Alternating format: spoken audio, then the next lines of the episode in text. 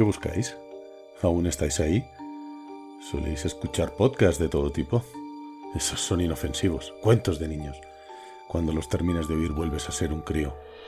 Entren libremente por su propia voluntad y dejen parte de la felicidad que traen. Puede que sus ideas cambien para siempre. Mi nombre es eh, José Seto y en el desván hablamos.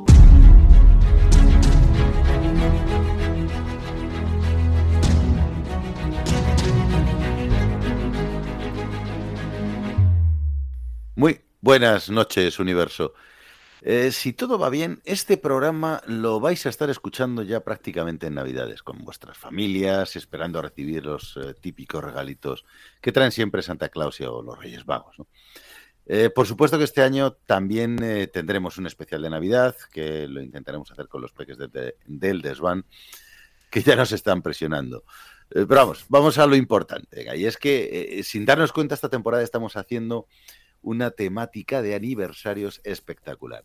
Hicimos el 20 aniversario de las dos torres, hicimos el 50 aniversario del padrino y hoy, pues hoy toca el 40 aniversario de ET el extraterrestre. Eh, quizás estemos haciendo demasiados homenajes, no, no, no sabría decirlo, pero la verdad es que nos gusta ver que envejecemos igual de bien que estas películas, eh, que a nuestro parecer son arte. Eh, y efectivamente, como os digo, este es el 40 aniversario de T y es, eh, para poneros un poco en contexto, es la cuarta película de un director que aquí en el desván nos flipa. Eh, hablamos de Steven Spielberg. Cabe decir que las otras tres películas que ya había hecho este por aquel directorcillo en aquella época, ya eran auténticos peliculones, ¿no? Porque bueno, el bueno de Steven Spielberg venía de hacer Tiburón, Encuentros en la tercera fase y nada más y nada menos que Indiana Jones en busca de larga perdida. Y aunque en un principio querían hacer otro tipo de película con esta ET, al final pues nos deleitó con una maravilla. Una película entrañable, llena de acción, amor, magia. Eh, como ya sabéis, eh, nosotros la vamos a analizar aquí a nuestro modo. Eh, para ello podemos charlar esta noche pues con nuestro equipo de excepción del desván, eh, tenemos a Gonzalo, que nos va a contar curiosidades de la película y unas increíbles conexiones que tiene esta película con otra saga que vais a flipar. Gonzalo, muy buenas noches. Buenas noches, Seto. Buenas noches, equipo. ¿Cómo estáis? Bueno, Mágico nos va a acercar a la grandísima figura de este director, como ya he dicho, de Steven Spielberg. Nos va a contar cosillas y curiosidades de él. Mágico, buenas noches. Hola, buenas a todos. Fan total de T y vamos, no, no nos pasamos de homenajes, se merecen todos. Todos, todos, todos, además que sí, con estas películas sí. David nos va a hablar de, la oscarizada banda sonora. David. Bueno, pues es una banda sonora brutal. Buenas noches, Eto. Yo creo que lo, que mejor ha envejecido de, todo lo que vamos a traer al programa hoy. No parece que pase de moda. Eh, también va a estar con nosotros Nombela, que se va a unir con nosotros en unos minutillos. Le tenemos un poco. Eh, bueno, ya sabéis que siempre intenta irse a, Le mandamos siempre, ¿no? De corresponsal. En este caso, tanto ir y venir, bueno, pues nos lo ha resfriado. Entonces como no le concedemos la baja, porque, bueno, pues no le damos la baja, porque aquí en el desván eh, le maltratamos un poquito, le tenemos aquí currando, aunque está un poco resfriadete. Pero está como, como Ete cuando se pone malo. Efectivamente. Está, malete. está malete. cada vez.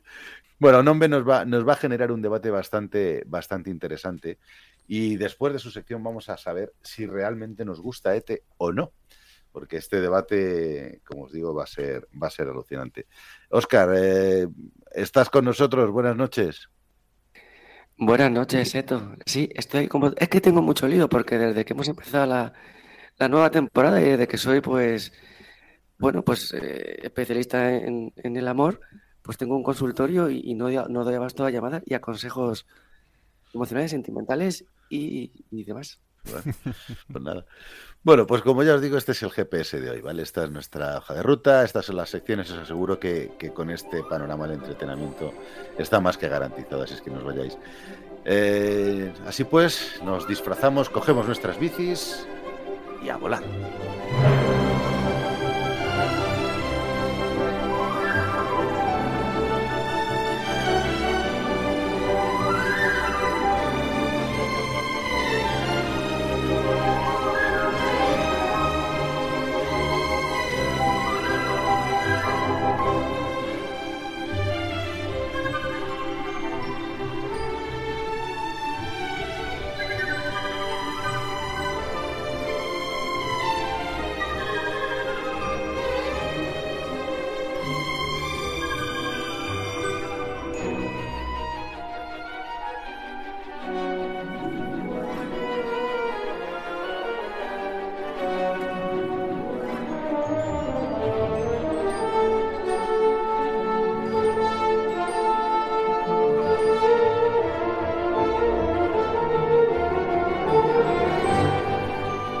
Vamos a empezar ya, venga, vamos a empezar con, con ETE, el extraterrestre.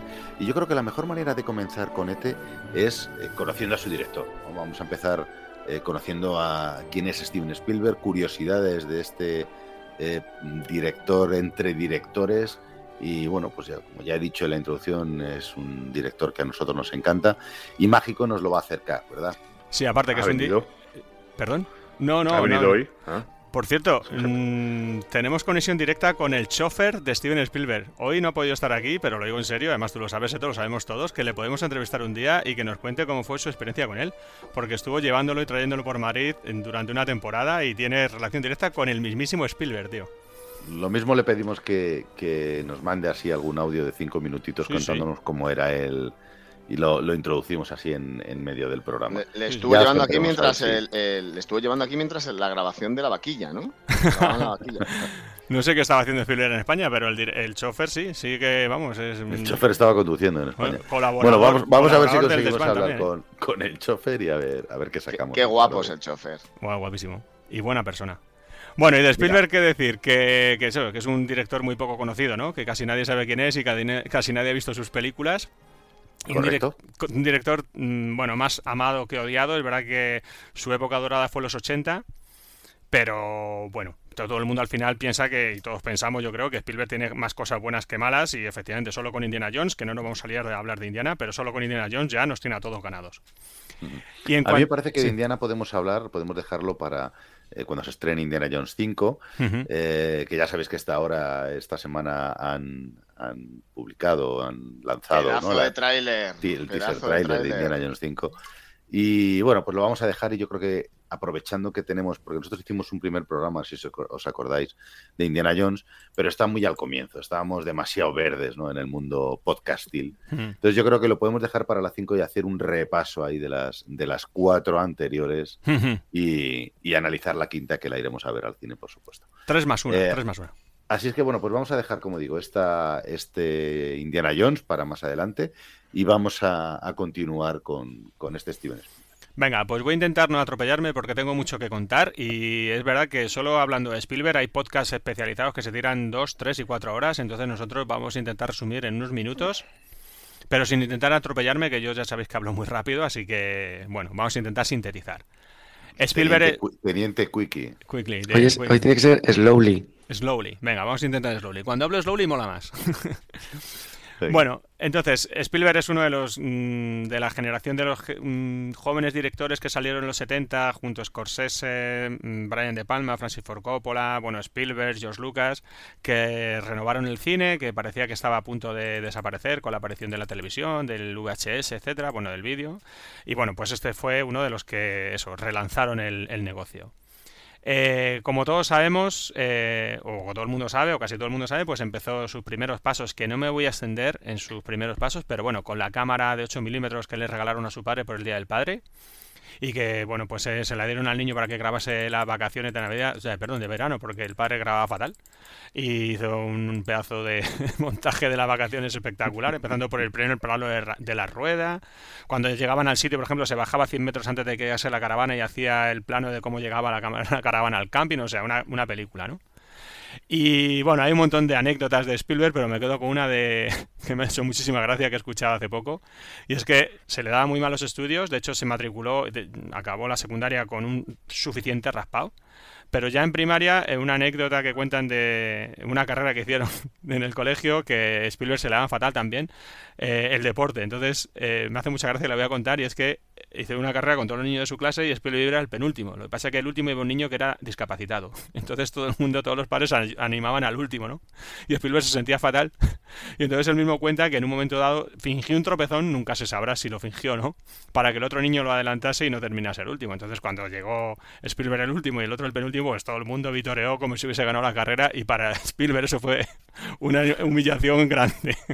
Pobre chaval, Sí, joder, o sí, sea, sí. Él, él lo hizo por el pobre discapacitado, al final salió totalmente Sí, sí. escaldado, ¿no? Además, por lo visto, no sé, creo que se llamaba John y todos los padres. Gritaban. ¡Vamos, "Te ha ganado John! el cojo". ¡Vamos, John! Todos animando al otro niño. Spielberg, que cabrones. Así que me ha hecho mucha gracia esa. Y bueno, ya pasando de sus primeros cortos y sus primeras cosas, porque si no nos alargaríamos mucho, pues eh, cuando terminó eh, la secundaria empezó una universidad así un poco mediocre porque no tenía nota para más. Y entonces iba todos los veranos, durante las vacaciones de verano, iba a los estudios Universal y entraba de Strangis, que a esa hora nos cuesta muchísimo creerlo porque ahora eso es impensable, pero en su momento pues casi como que se podía entrar. Y aparte, como iba todos los días por ahí, iba con sus películas de aficionado y era un chaval joven, pues por lo visto el vigilante de la puerta pensaría que este era pues el sobrino, el hijo de algún pez gordo entonces le dejaba entrar. Y entonces se metía ahí y veía cómo se rodaban las pelis. Esto parece un poco mítico, un poco como que no sé si será verdad o no, pero... pero... sí que yo, creo que, vamos, sí, me lo creo, efectivamente, porque antes parecía como más accesible, ¿no? Cuando ves películas, sobre todo de esa época pero no, hechas, ¿no? sino películas ambientadas en, hmm. esos años, hmm. parece como más accesible. Hmm. El, Dentro ahí hay uno vigilando, pero bueno, si no armas escándalo, pues entras y ya está. Y de hecho hay una... Roger Rabbit, te metes en... ¿Os acordáis de aquella película de dibujos de quien engañó a Roger Rabbit? Pues también hacen entradas así en el en los sets de rodajes, o sea que sí que sí que me, suena que podría ser más accesible. Ahora, evidentemente, como has dicho, es impensable. Sí, sí. Bueno, de hecho cuentan que una de las veces se coló en un rodaje de Hitchcock y que dio un poquito de la, tabarra y Hitchcock le mandó literalmente a la mierda. Dijo este niño que se vaya a la mierda de aquí.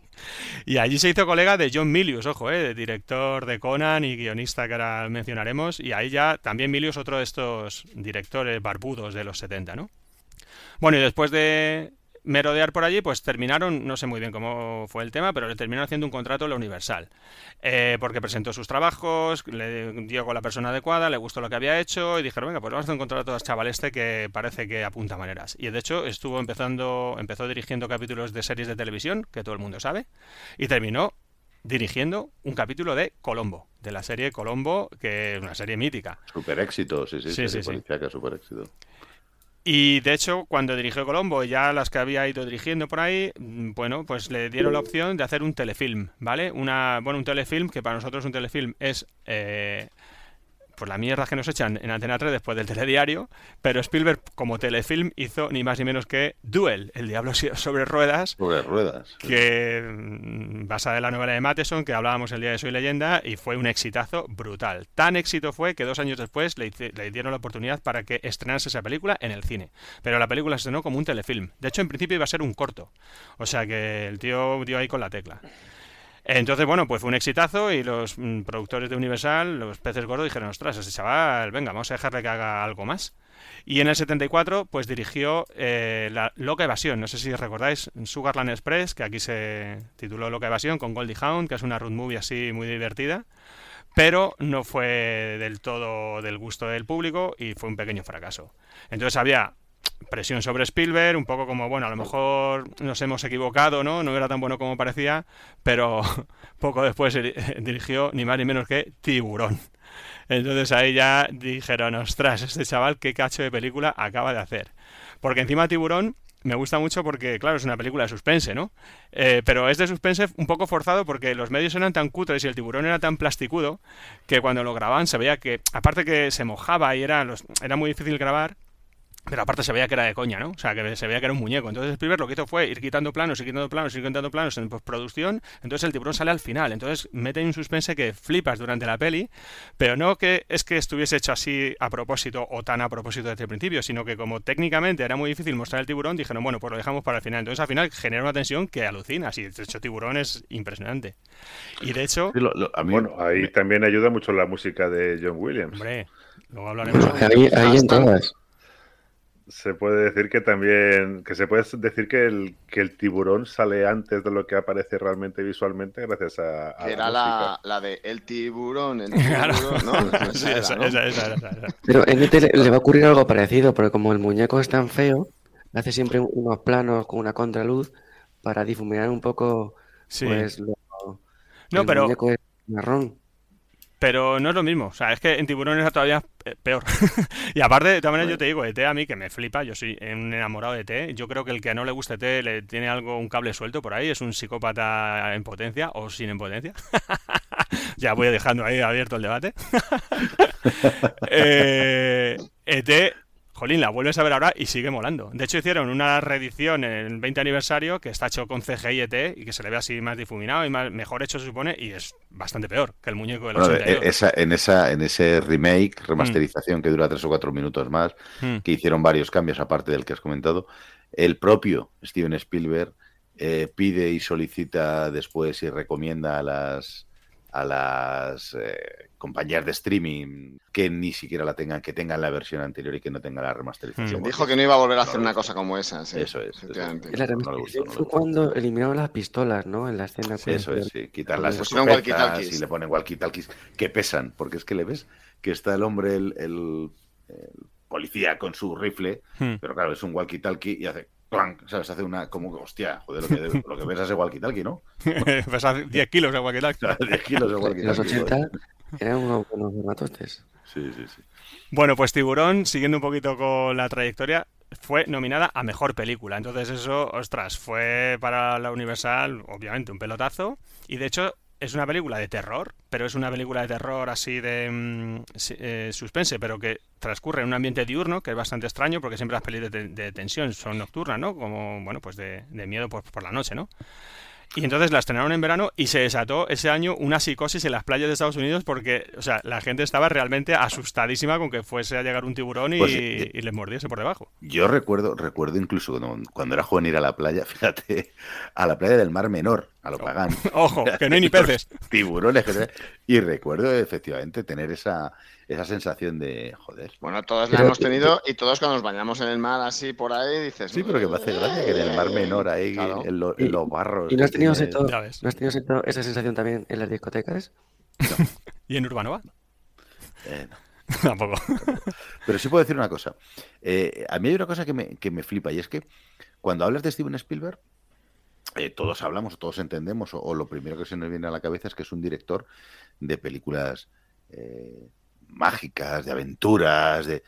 Y, y, joder, sus comienzos no son así, ¿no? O sea, lo que estamos viendo es que, que ya no solo tiburón, el Encuentros en la tercera fase, la, esta misma ETE, ¿no? Que ya Películas como de incluso de miedo, ¿no? de hecho, la primera, que es El Diablo sobre Ruedas, es suspense pura, y Tiburón también. De hecho, el principio era es un, pues director de pelis Los comienzos son un poco mm. oscuros en, en, el sentido de que el cine que hacía Spielberg o que le gusta porque era un poco este tipo, ¿no? De hecho, veremos cómo ET marca un, cambio en Steven Spielberg, luego lo comentaremos. Sí, pero ojo que, los comienzos de ET, sobre todo el principio de la película, acojonan, ¿eh? O sea, tiene algunas partes que, de suspense te, pueden, te pueden asustar, ¿no?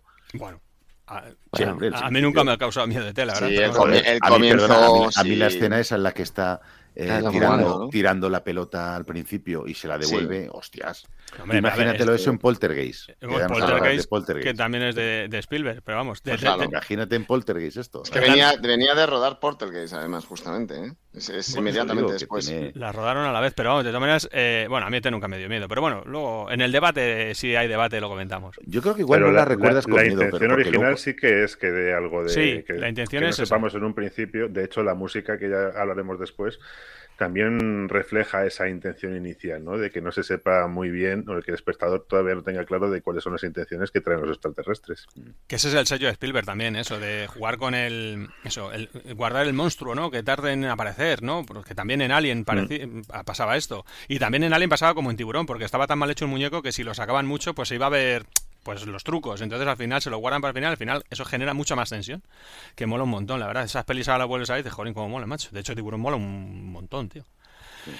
Eh, bueno, pues entonces, eh, Psicosis en las playas, como digo, nominación a Mejor Película, que no lo ganó, y la siguiente eh, obra de Spielberg es Encuentros en la tercera fase, como dice Seto, pues más ciencia ficción, más tensión, más suspense, y aquí, jolín, pues es que Encuentros en la tercera fase, pues otro pedazo de pelotazo, que Universal no confiaba en el proyecto, fue Spielberg a Columbia, se la produjeron, lo petó y dijeron los Universal, joder, ya no vamos a volver a desconfiar de este muchacho, porque se nos acaba de escapar un bombazo. Además que es el inicio de Spielberg con la temática extraterrestre, con ET hmm. o con la Guerra de los Mundos, por ejemplo. Sí, bueno, o sea, el, principio, su primera peli, bueno, antes, aparte de sus películas como Amateur, que también ha hecho alguna película de ciencia ficción, pero sí, su primera peli serie de ciencia ficción es esta, Encuentros en la tercera fase, que está chula. Eh, pero no es ET. Y bueno, y la siguiente, después de Encuentros a la tercera fase, llegamos al año 79, estrenó una, recordáis, se llama 1941, que es una comedia que, que, está chula, tiene un gran reparto. Sale, además, de hecho, salen los Blues Brothers, sale eh, Dan Aykroyd, sale John Belushi, salen un montón de actores conocidísimos, la chica de Robocop, es que la vi hace poco además, porque... Ambientada en los años 41, ¿no? Sí, habla de la, de la Segunda Guerra Mundial, sale, sale Christopher Lee, sale un montón de gente que dice, joder, macho, metí aquí a tus colegas. Y de hecho, el, el, el guion era de Robert Zemeckis, Bob Gale y John Milius de esta peli. Ojo, Robert Zemeckis, Bob Gale, los de Regreso al Futuro, y John Milius, director y guionista, bueno, director de Conan. Eh, pero nada, la peli no funcionó, fue un pequeño fracaso y se fue, para ahogar las penas, se fue con su amigo George Lucas de vacaciones a Hawái. A Hawái. Así, ¿no? Y entonces allí estando... Tú te vas a Cádiz y él se claro, va a Hawái. a Cádiz cuando puedo. Y se fueron a Hawái y esto muy conocido, entonces allí los dos hablando pues dijeron, joder macho, a mí es que me apetece hacer un James Bond, a mí lo que me apetece es hacer una peli de James Bond y entonces George Lucas dijo, hostia, pues entonces empezaron a hablar y ahí se fue gestando poco a poco la creación de, atémonos los machos, Indiana Jones. Indiana Jones. Y ahí en el año 81 se estrenó El Arca Perdida, que yo he de decir, tío, os voy a contar una experiencia personal. Yo cuando era pequeño, mis padres me llevaban al cine una vez al año, que era en Navidad. Entonces íbamos en Navidad una vez al año a ver una película en el cine. Recordad las películas, perdón, las televisiones que teníamos cuando éramos pequeños y qué echaban en las televisiones. Yo, mira, mi padre se compró la televisión en Y, color. y dos horas de película y tres de anuncios. Sí, sí. Pero cuando éramos pequeños, que echaban en la tele. Y aparte, mira, mi padre se compró su primera televisión en color grande en el año 78 para ver el Mundial de Argentina, al loro, de Argentina 78. Mm. Entonces tú fíjate que to- todavía estábamos casi con televisión en blanco y negro. Entonces tú te ibas al cine una vez al año, como me pasaba a mí, y te metes ahí en esa pantalla y ves Indiana Jones y dices, Dios, ¿qué es esto? o sea, ¿qué es esto? O sea, es que eso era una conmoción, pero no solo para mí, sino para todo el mundo, para, los, para todo el mundo. Por eso Spielberg fue tan exitoso, porque todo el mundo, cada vez que iba al cine, y además en esta época, era una barbaridad, o sea, una diferencia abismal, porque ahora todos tenemos unas teles que te cagas, tenemos unos sonidos en casa mm, buenísimos, entonces, joder, se iguala más, ¿no? De hecho, ahora el cine Vas cada al vez... cine todos los fines de semana si Vas al cine todos los fines de semana si quieres. Y ahora, eso era una vez al año y que cada vez que fuese, o en mi caso, una vez en el año en mi caso me refiero, pero si vas y ves Indiana Jones, pues, hostia, flipas. Pero es que la siguiente, el año siguiente fui a ver ET. Entonces, ¿cómo no voy a amar yo a ET? O sea, que yo veo una película Pues- al año al cine y veo Indiana Jones en el 81 y ET en el 82, pff, eso para mí me ha marcado de por vida. Pero antes México tenía muy buen gusto. Sí, bueno, tenía buen gusto mis padres, pero vamos, luego el año siguiente fue Howard, que tampoco ahí, ahí erraron. Que por cierto, Howard, este un nuevo año, mundo. Howard, Sí. Howard el pato, eh, aprovecho ya que me has dado esta, esta pequeña, este pequeño pie mágico, aprovecho para decir que está en cartel en la Cutrecon 12 de este año. Que iremos. Y vamos a ver, vamos a ver si conseguimos unos pases de prensa para poder ir para contaros esta, esta Cutrecon que tiene muy buena pinta. Yo creo recordar que cuando se estrenó Howard el Pato es que tuvo mucha promoción, ¿no? Entonces es normal que tus padres cayeran en esa trampa. Era George Lucas, sí. De hecho, si no recuerdo mal, porque me- eh, mi padre decía, porque en algún sitio lo habría leído, decían, los niños lloraron con ET, también llorarán con Howard. Algo así era como, algo parecido. Y joder, ves Howard y dices, Dios, ¿qué es esto, madre mía? Lloramos. Lloramos de pena. ¿Qué película es Howard? La del pato Howard el pato. Bueno, en la, en la decía- la vemos. Un mundo que- paralelo lleno de patos. Y se que decía- pato y que decía palabrotas a mansalva el tío. Llegaba aquí y se quería Y a alcohol y fuma y no sé si no me equivoco es de Marvel, ¿eh? Es un Cuidado. cómic, ¿eh? Sí, Era es- un cómic, Sí, ¿eh? sí, algo de... Bueno. Ahora sale en Marvel a hacer guiños en, en Los Vengadores. Mm. entonces, Bueno, pues Bueno, entonces. Indiana Jones en el 81, eh, Paramount mm, cambió de Columbia a Paramount, bueno, y entonces Paramount le firmó un contrato, que hacer cuatro entregas de Indiana Jones, porque no estaban demasiado seguros, esto medio James Bond, medio aventuras, venga, tienes que hacerme cuatro películas, y por eso hice las tres primeras, más la otra que es lo que es, ¿no?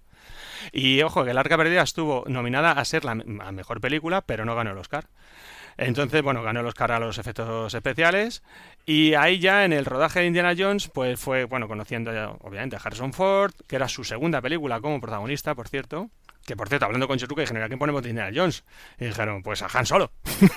y efectivamente metieron a Han Solo, porque todo el mundo sabe lo de lo de mm, Tom Selleck. Lo del carpintero. Lo de- sí, pero todo el mundo sabe lo de Tom Selleck, pero es que, ojo, eh, Peter Coyote, ya ves, NT, también hizo el casting para Indiana Jones, que también da el perfil. Y de hecho, los, en los extras de la peli de extendida que lo he visto hace poco, cuenta el, el propio actor que cuando hizo el casting de Indiana Jones le salió fatal, se tropezó, no sé qué.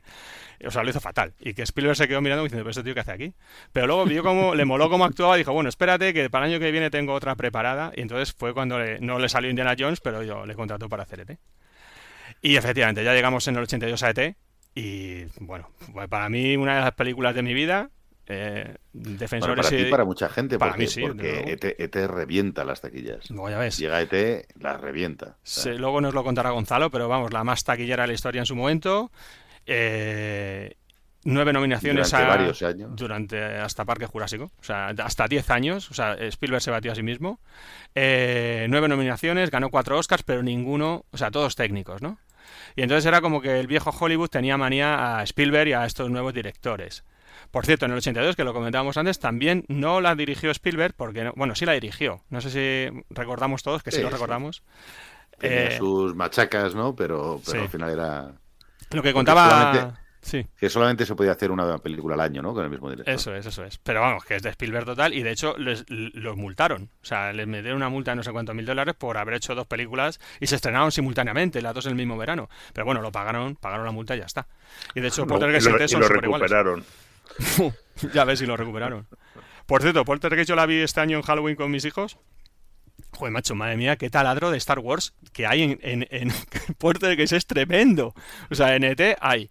Pero en Poltergeist, tío, dices, madre mía, por favor, y si la volvéis a ver vais a flipar, macho. Pero es que cada detalle, el interruptor de la luz, la chaqueta cuando tapa el muñeco tiene la cara de chubaca. Van a hacer la cama, estira la sábana y sale C3PO. O sea, es como dices, Y no madre les, da- mía. no, les dio, no les dio miedo a tus chavales.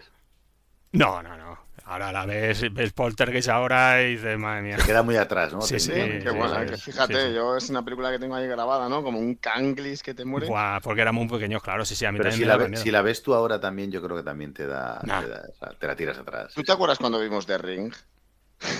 ya mayorcitos. Mira, yo recuerdo una película que me dio muchísimo, pero muchísimo, muchísimo miedo de verla en Barajas. Eh, no sé si era con Manolo, fíjate, porque muy posiblemente en el cine de verano. Cine San Luis. Sí, Se y, me- y era eh, La Cosa. la Ah, de no, no la vimos, no. Sí, Bueno, sí. pues yo no sé por qué me empeñé en ir a verla y me fui a verla siendo pequeñajo. Bueno, porque el cine ese ya ni existe. ¿no? No, no. 83, espera. Bueno, yo no recuerdo haber tenido tantas pesadillas ni pasar tanto miedo como con esa película. Mm. Ahora, que tú la 82, ves, 82, tú la ves ahora, tú la ves ahora, y es que es lo que decía, eh, mágico, es que ahora eh, hay películas que han envejecido mal y la cosa es una, o sea, Mm. se le ven todas las costuras, ves el, el, el Harryhausen, o sea, Mm. el movimiento este de cortapega prácticamente, o sea, muy mal, muy mal, o sea, no te da nada de miedo, pero claro, ves la película con Seis 12 años. o 10 Eh, años o 8, los que tuviera en su momento, y te, te cagas, te cagas. Entonces, Poltergeist ahora, No, pues Poltergeist no. seguramente a los chicos de Manolo, que ya son más mayores, pues no le da miedo. No. Pero, pero claro, el recuerdo que tenemos nosotros es absolutamente acojonante. Yo, yo la, la primera película que vi en ese cine esto fue Rambo. O sea, que la primera peli que fue... Acorralado. No, acorralado. no, la segunda, Rambo. Ah, la segunda. Sí, sí, sí.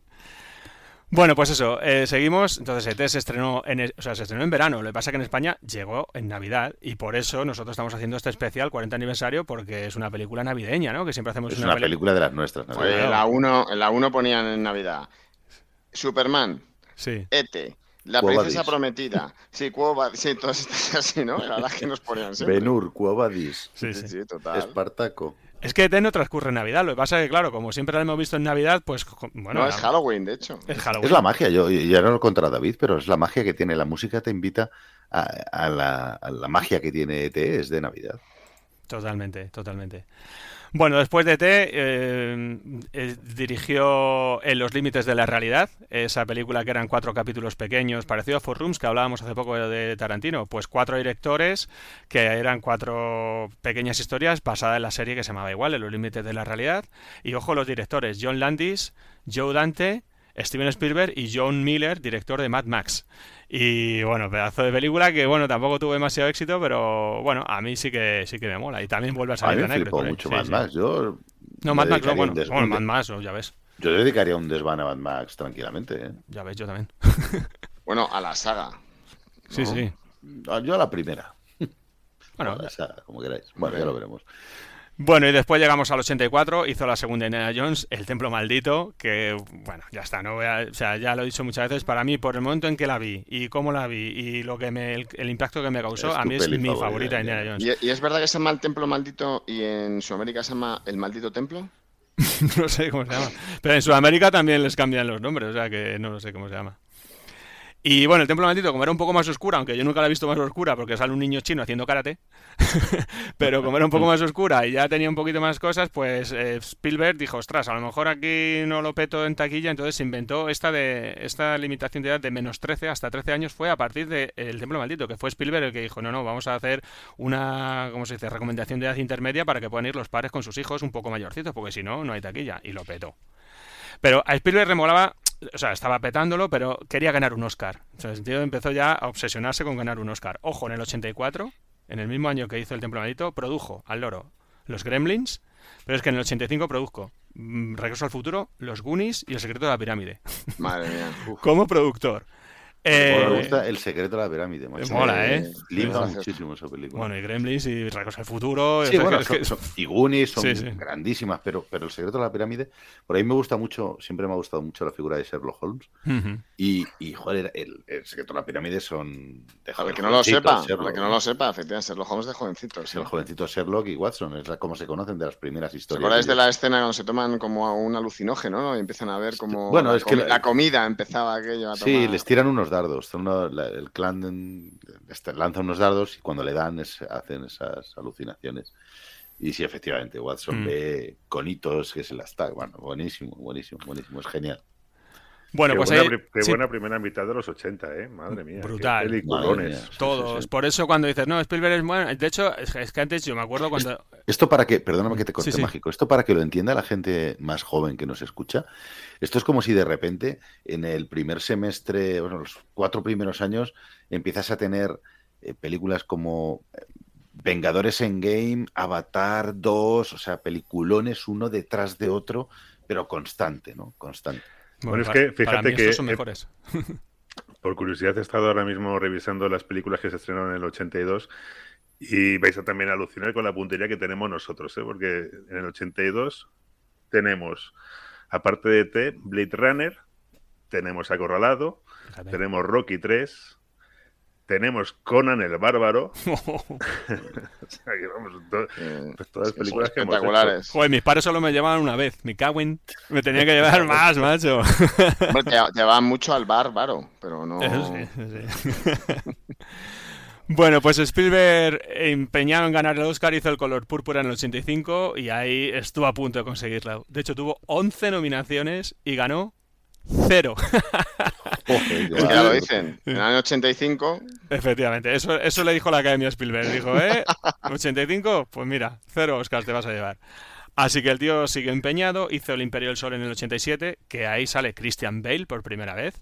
Sí, de chavalín. Y ya le vale. y ya le vale.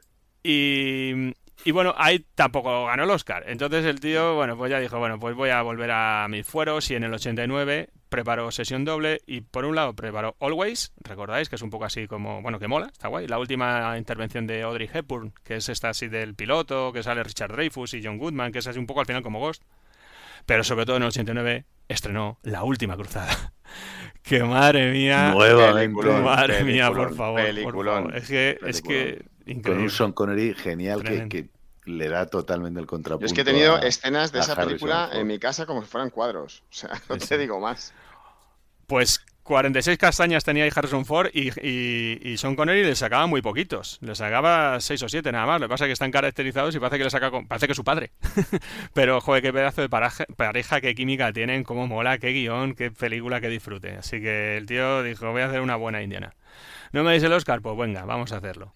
Y bueno, pues ahí está. Eh, siguió, llegó al 91, hizo Hook, que para mí, Hook, bueno, es un poco full.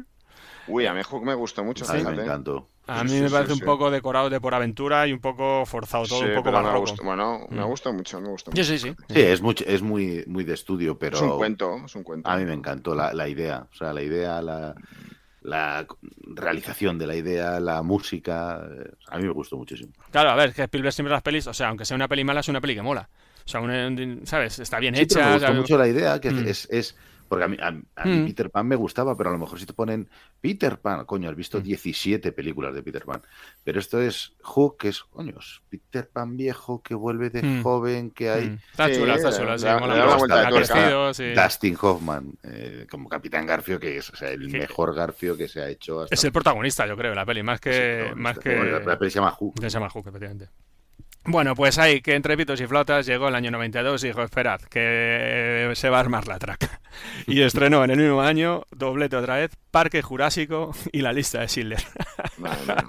Y ahí dice, venga, ahí lo lleváis. Entonces, Parque Jurásico, revolución Ahí se bajó los pantalones, se sacó la... bueno, no Sí, eh, dijo, ay, ¿qué, qué queréis? Dijo, ahora, ¿Comercial o no eh, comercial? ¿Qué queréis? o ¿Diversión o, drama? ¿Qué queréis? Pues todo. Y entonces Parque Jurásico pues lo petó y la lista de Schindler por fin, bueno, la lista de Schindler, qué decir de la lista de Schindler, pero por fin fue su primer Oscar como director, que ya, bueno, y mejor película, mejor, bueno, no sé cuántos Oscars tiene la lista de Schindler, pero fue el primer Oscar de Spielberg como director. Siete Oscars tiene la lista de Schindler, que lo tengo por aquí. Y ya, bueno, bajó un poquito el nivel de producción. Dijo, ahora voy a crear mi propia productora, DreamWorks. Eh, la primera peli con este sello fue Amistad, de la cual Nombre nos hizo un buen comentario en el blog. Y ya, eh, un poquito más adelante, estaba preparando también la, la bomba gorda y nos deleitó con Salvar al soldado Ryan en el año 99, que yo, Joder, tío... otra película Guay. impresionante, impresionante. El desembarco en Normandía. Solo película, recuerdo ese, ese comienzo, ese- esa salida de, de los soldados Del, del desembarco, madre mía, Sí. o sea, el sonido. En, en el, recuerdo verla en el cine, para lo oyes con el sonido, la pantalla Las moviéndose balas a toda volando por los lados, sí. Era súper inmersiva, o sea, me río yo de, la, de las gafas de realidad virtual, mm, andadores y leches, o sea, eh, absolutamente espectacular. Cuando acaba esa escena, cuando ya, además dura 15 o 20 minutos el desembarco, hostia, parece que acabas y "Fua, salió vivo, tío, o sea, Mm. he salido vivo, que agobio, macho, que agobio. He, he sobrevivido yo al, Sí, al sí, desembarco, sí, sí. ¿sabes? Yo es lo más impactante que he visto en el cine nunca. Eh, El principio del soldado Ryan, además me acuerdo de verlo, eso, de lo que decía, decir, Dios, pero ¿qué es esto, macho? O sea, nunca habíamos visto algo así. Y entonces ahí el soldado Ryan volvió a ganar su segundo Oscar como director y ya son los dos Oscars que, que ha ganado como director.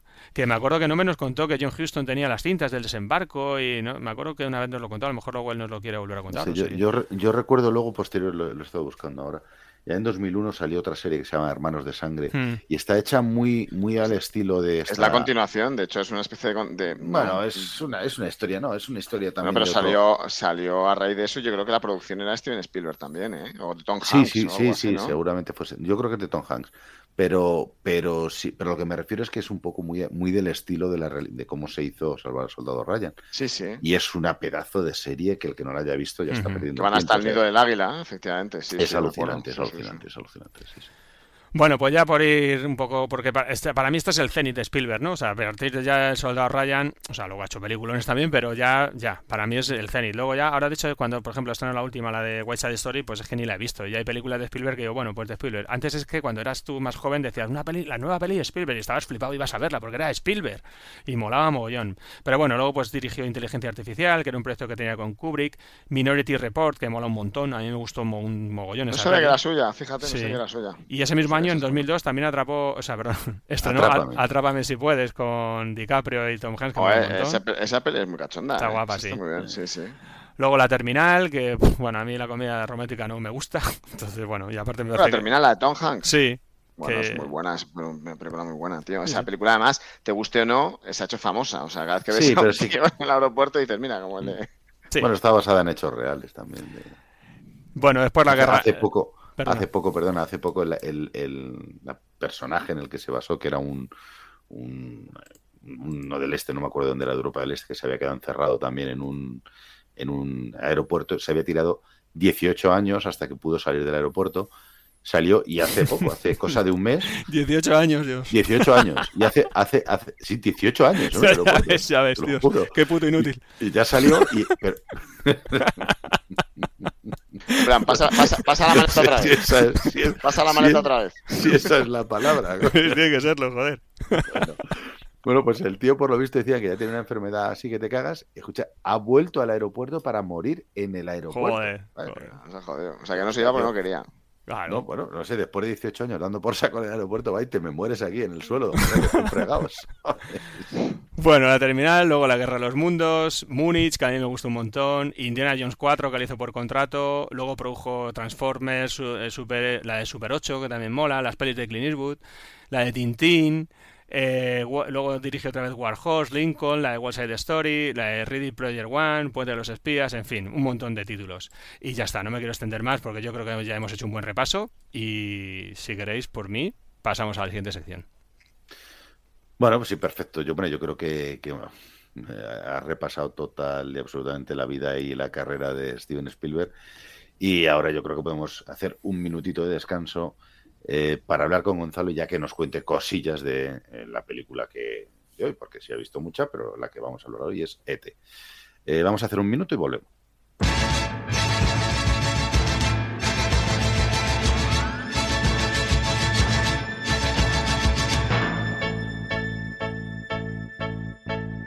Hoy he vuelto a soñar contigo, volábamos juntos con nuestros amigos y de pronto desperté. ¿Dónde te has marchado, Ete? Voy corriendo a hacer la maleta con mi bicicleta y hasta tu planeta. Cierro mis ojos y junto a ti me encontraré. ¿Dónde estás, Ete? Mi casa,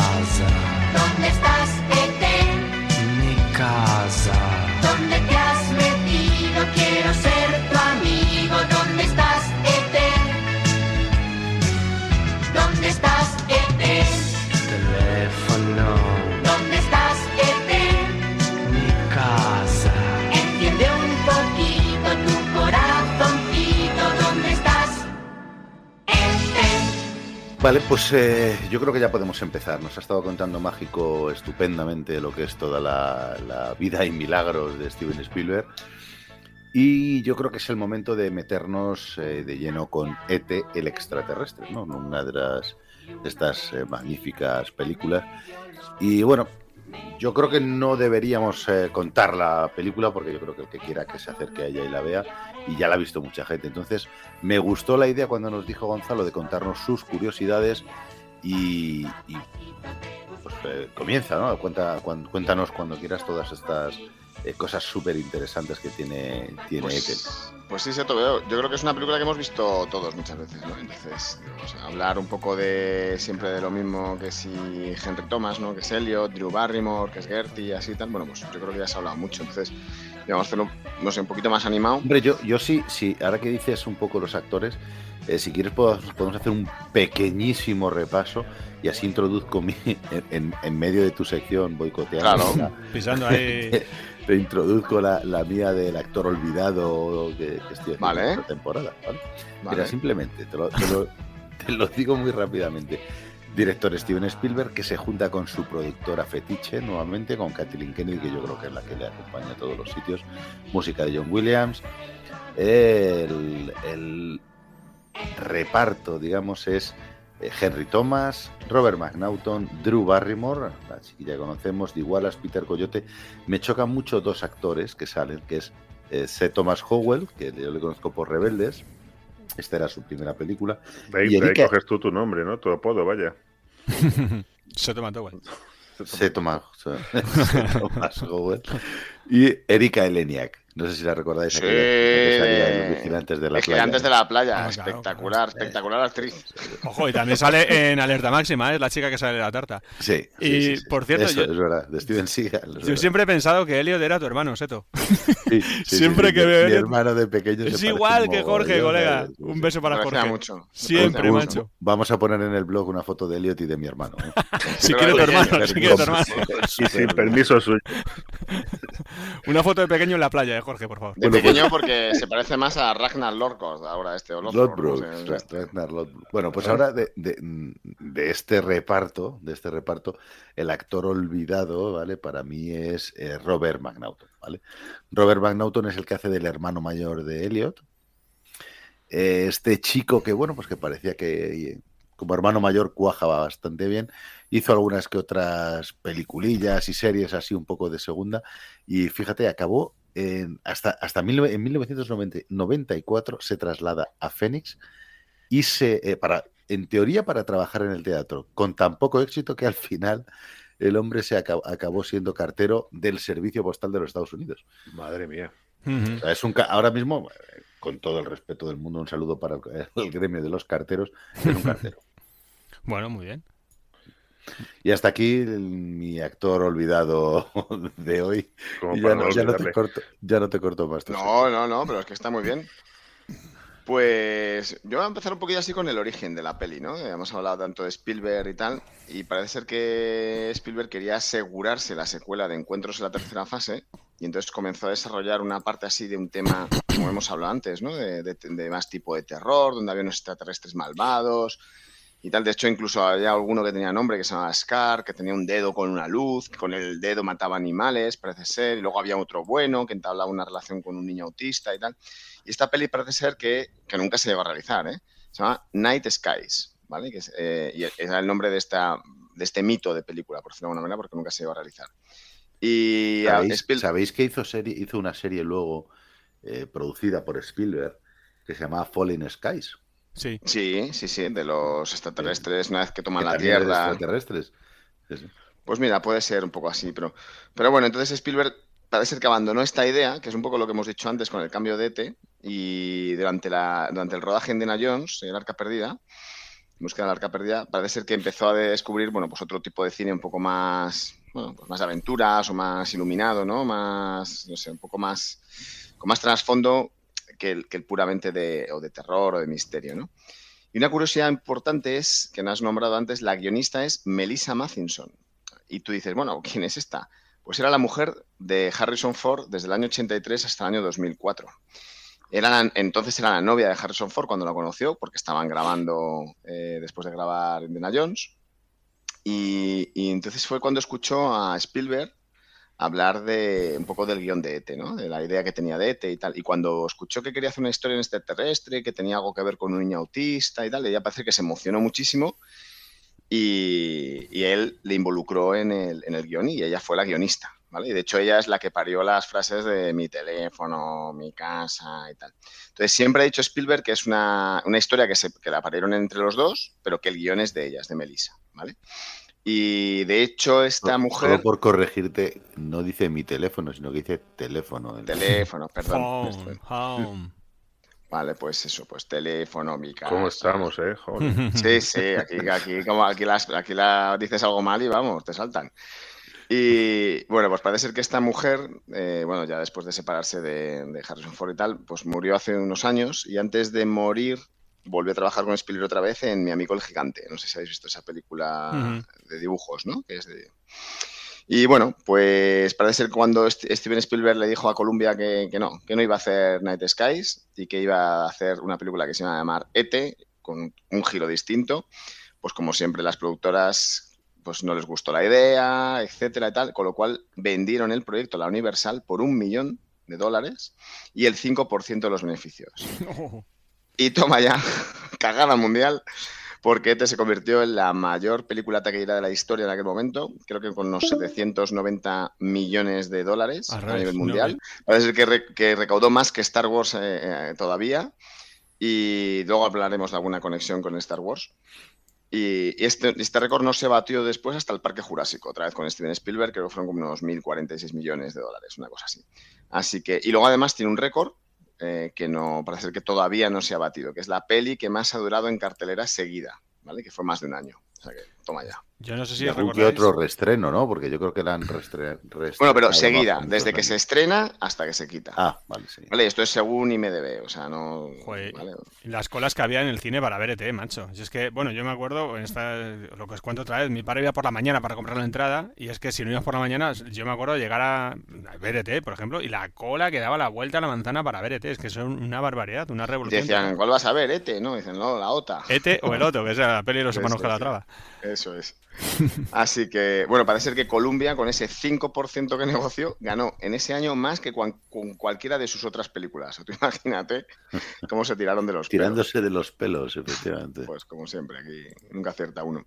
Y bueno, pues así curiosidades de cómo Ete nació físicamente, por ejemplo, ¿no? Y parece ser que, no sé si acordáis, bueno, hay un, un creador de los efectos especiales del Exorcista y de Star Wars, que hemos hablado alguna vez, que es Rick Baker, ¿vale? Eh, había estado trabajando en unas, pues en los extraterrestres, un poco la idea que le había dicho Spielberg y tal, parece que se había invertido ya casi un millón de dólares en ello y tal. Y cuando, cuando Spielberg le dijo que no, que no íbamos a hacer esto, que íbamos a hacer otro tipo de película, pues se, se cabrearon entre los dos, se cabrearon mucho y no y bueno, pues rompieron, digamos, relaciones y tal, y Spielberg contrató entonces a Carlo Rambaldi, que era uno de los que ha trabajado en haciendo las criaturas de encuentros en la tercera fase, ¿vale? O también, que si lo recordáis, efectos especiales de Dune, la película de Lynch. Y yo no sé si también participó en Alien, ¿eh? Este tío. O sea, que era un pedazo de crack que flipas el pibe. Puede ser, puede ser, no sé. Sí, sí, no me tengo- suena, me suena. Dicen que se inspiró mucho en un, cuello- en un cuadro que había preparado, que había él pintado él mismo, que se llamaba Woman of Delta. Estaba intentando buscarlo, a ver si lo podemos colgar en el, en el blog, Lo tenemos, lo ponemos, sí, lo ponemos. donde sale una mujer que tiene un cuello así muy largo y parece ser que la cara era la mezcla del poeta Carl Sandburg y el escritor Ernest Hemingway, como siempre, que siempre. Ernest Hemingway está en todas las ciudades y en, todo, y en todos los sitios. Y En también parece ser que él. En Sí, España, España. Sí, sí. Y luego Pues, parece que tenía el físico de Albert Einstein también. No sé ¿vale? si habéis visto por ahí, yo le- he oído y he leído en algún podcast eh, que aparte, que bueno, decían que, que estaba plagiado, eh, que, que Steven Spielberg había plagiado la copia de ET de, de un cómic Un que dibujante había español. hecho un dibujante español que se llama Mm. Joaquín Black, que creo recordar, y de hecho hay por ahí un documental que se llamaba eh, eh, Melvin contra el mundo o algo así, me parece. Sí, porque Melvin era el personaje. Melvin contra E ET.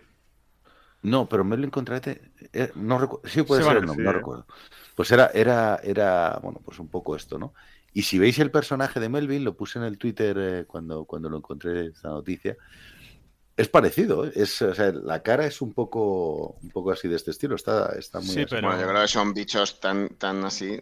No, pero, no eh, sé, que- Bueno, es que el cómic era de adultos, o sea, era, era un tío con colmillos, sangriento, pero había...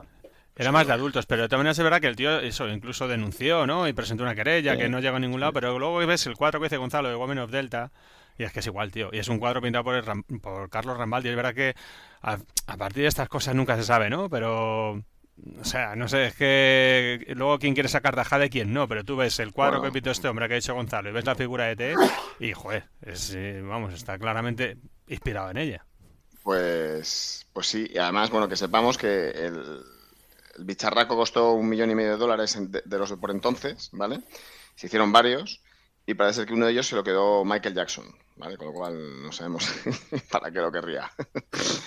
y, y- Jackson para lo que quisiera, a su casita. tengo, aquí una pregunta de esas, como hace. No, no un traspiés, ni mucho menos, pero una preguntita así para animar esto.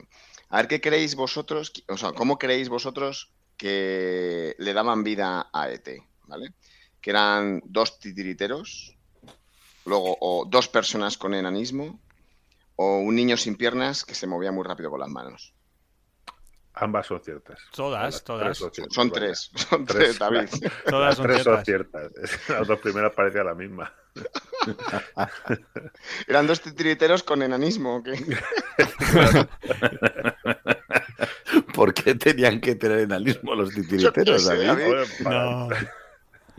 Era, era así, sí, bueno, sí. digo, para esconderse detrás de ET. Yo no digo Pues- nada que me sé la respuesta. Pues, pues efectivamente todos, eran todos. era todo, todo- todo este equipo estaba para, para montar y mover a- al bicharraco de ET. Pues bueno, pues más cosillas así, por ejemplo, ¿os, da- os acordáis de los caramelos que les da, que le daba Elliot a ET, ¿no? Pues que parece, pues, no sé, nosotros siempre pensamos que eran emanens, ¿no? Mm. Sí, Parece ser que, no, bueno, no lo son, son se llaman Reese Peas, que son Mm. unos caramelos, y parece ser, pero que les ofreci- le ofrecieron el contrato a Mars, que es la, el fabricante de Manens, y dijo que no, o sea, que, que estaban flipados, que ellos no iban a hacer eso y tal. Entonces, vamos, al final ese contrato se lo dieron a, a- a los de Peas y triplicaron las ventas nada más estrenar la película. O sea, que los de Manens están dijeron, mierda, nos, Otro- hemos- nos hemos equivocado. Otra tirada de pelos. Efectivamente. No hablando así un poco del casting, he visto pues, que, que parece que cuando hicieron el casting a Elliot ya había un niño contratado. Dime, dime. Eh, te iba a hacer una pregunta. Eh, En este casting que dices que le, le hacen a, a Elliot, a Henry Thomas, al actor, em, eh, creo que le hacen el. Porque bueno, es, es espectacular. O sea, el- yo lo he visto en YouTube y es espectacular la actuación del Sí. casting. Eh, pero, ¿por qué llora tan convincentemente el tío? O sea, ¿cómo con narices consigue? ¿En qué narices estaba pensando para ello? Pues te voy a dar tres opciones, Seto, para ver si me lo averiguas tú. Venga, a ver. Pues, ¿por qué llora tan convincentemente, ¿no? En la audición. Sí. Pues porque estaba pensando en la muerte de su perro, en la muerte de su abuelo, o en que por ir a la audición volando desde Texas se había perdido el cumpleaños de su hermano mayor. La muerte de su abuelo. Yo creo que es la más. Mm, guau, guau, guau, guau. Estaba pensando en la muerte de su perro. Coño, por eso le, le, le- pues lo hacía de puta madre, porque claro, le, le, le, le, mm, Lo sentía le de verdad. encajaba perfectamente. Es tremendo, es sí. tremendo. Es que es Ah. tremendo el casting de Elliot, ¿eh? Es impresionante, macho. Es alucinante, además, a- al final, al final del casting, no sé si es Steven Spielberg o, o otro de los que estaba ahí, automáticamente cuando acaba le dice, el trabajo es tuyo, chaval. Sí, sí. O sea, ya está. No vamos a escuchar ni a ver a nadie más. Es que. Se habían escuchado a muchos, ¿no? un montonazo, sí. Bueno, estaba, había, que es lo que estaba contando, había un niño que ya estaba contratado, ¿vale? Y estaban empezando a trabajar con él. Lo que pasa que parece ser que el, el niño, pues parece que empezó muy bien y le caía bien a todo el mundo y cuando, digamos que empezaron a organizar toda la grabación y tal, el niño empezó a ser un ina- inaguantable, a tener un genio que te cagas inaguantable y fue cuando No se llamaría Tim Roth, ¿no?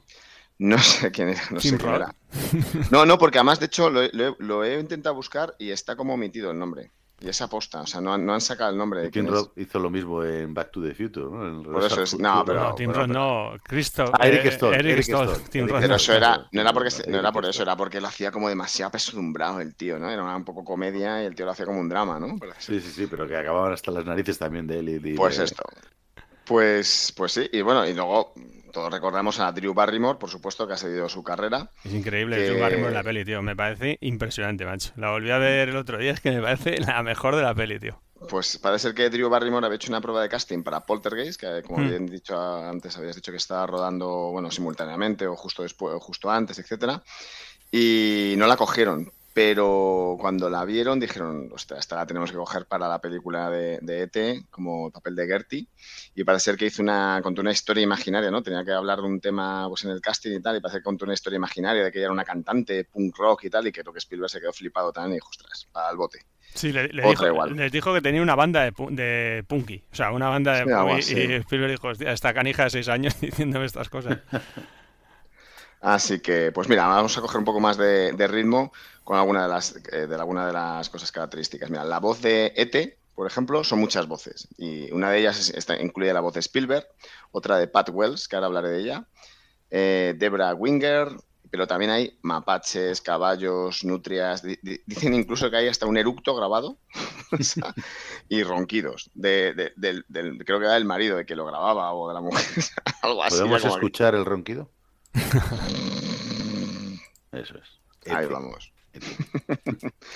Así que, mira, antes como hablábamos eh, fuera de micro del, divorcio, ¿no? De los padres de, Steven Spielberg, que parece que esto le marcó a él en, su carrera y tal. Y es una de las cosas que, aquí también ocurre, ¿no? Que no sale el padre de, Elliot, ¿verdad? Está, ausente en la película. Y, es una- y- creo que siempre lo utiliza Spielberg, como ha dicho antes Mágico, un poco pues para crear un poco de atmósfera, ¿no? Más juvenil en sus películas, etcétera, ¿no? Eh, E.T. es medio planta, medio animal. No tiene sexo. o sea, Ujú. y digo yo, pues es un jubilado, como un jubilado. Bueno, dice que tiene como mil años, ¿no? Que es, Sí, es como un, mil años, un sí, sí. jovencito de su especie, ¿no? Y que tiene como unos mil años. Yo, yo luego volviendo a verla siempre me parto el culo diciendo, este es el típico pringao que se pierde en todos los planetas, ¿sabes? Que la- en la, en la mesa diciendo, otra vez se ha vuelto ver, ahora en la Tierra hay que volver a por él. Y aparte me hace mucha gracia cuando se marchan, tío, que le dejan ahí solo. Que "Joder, aprenda, que esperad, aprenda claro". de una puñetera vez. Pero esperad un poco, cabrones.